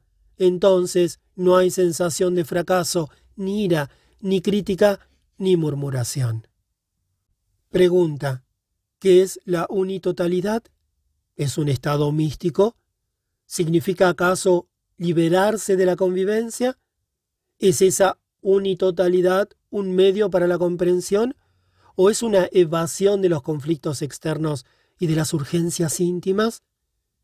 Krishnamurti, ¿no tratamos casi todos de aislarnos en la vida de relación? Procuramos adueñarnos de las personas, dominarlas, lo cual es una forma de aislamiento. Nuestras creencias, nuestras ideas son una forma de aislamiento. Cuando nos retiramos, cuando renunciamos a algo, ello es una forma de aislamiento. Los apremios íntimos y los conflictos externos nos obligan a protegernos, a encerrarnos. Esa es una forma de aislamiento. Y mediante el aislamiento, ¿puede haber comprensión alguna?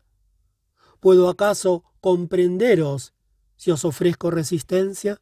Si me encierro dentro de mis ideas, de mis prejuicios, de mi crítica de vosotros, etc. Solo puedo comprenderos cuando no estoy aislado, cuando no existe barrera entre nosotros, ni una barrera verbal, ni la barrera de los estados psicológicos, de los estados de ánimo y la idiosincrasia. Mas, para comprender necesito ser yo solo, ¿no es así? Solo en el sentido de no estar encerrado, de estar libre de influencias. La mayoría de nosotros somos una mezcla, estamos hechos de recuerdos, de idiosincrasias, de prejuicios, de innumerables influencias. Y a través de todo eso tratamos de comprender algo. ¿Cómo puede haber comprensión cuando somos un producto, un compuesto, una mezcla? Y cuando se está libre de todo eso, hay una unicidad que es unitotalidad, que no es un escape. Por el contrario, la comprensión de todas estas cosas es lo que produce una unitotalidad con la cual enfrentamos la vida directamente. Siendo nosotros un cúmulo de opiniones, de creencias, no siendo más que una mezcla, nos creemos seres integrados o procuramos buscar integración, cargados de todo eso. Puede haber integración ciertamente, no en el mero nivel verbal, sino por completo, de manera cabal, tan solo cuando se está libre, mediante la comprensión de todas las influencias con que de continuo tropezamos. Creencias, recuerdos, idiosincrasias y otras cosas más. Uno no puede simplemente arrojarlas a un lado. Entonces, a medida que uno empieza a comprenderlas, hay una soledad que es unitotalidad, que no es contradicción, que no es lo opuesto de lo colectivo ni de lo individual. Cuando queréis comprender algo, ¿no os quedáis solos? ¿No estáis completamente integrados en ese momento? ¿No le consagráis por completo vuestra atención? ¿Y en el aislamiento puede haber comprensión alguna? Mediante la resistencia, ¿puede haber entendimiento? Cuando renunciáis a algo, ¿trae eso comprensión? Sin duda, la comprensión no llega por medio de la resistencia, del retiro, de la renunciación. Solo cuando comprendéis la plena significación de un problema, éste desaparece. No tenéis que renunciar a él. No necesitáis renunciar a la riqueza a ciertas codicias evidentes, pero esas cosas se os desprenden cuando sois capaces de observarlas directamente, sin crítica alguna, dándonos cuenta de ellas pasivamente. Y en ese estado de percepción pasiva, ¿no hay acaso completa atención? No como un opuesto o como una concentración exclusiva. Es una percepción en la que no hay contradicción. Y por lo tanto, la soledad desaparece. La mayoría de nosotros nos sentimos solos, solitarios, no hay hondura en nosotros, muy pronto estamos terminados.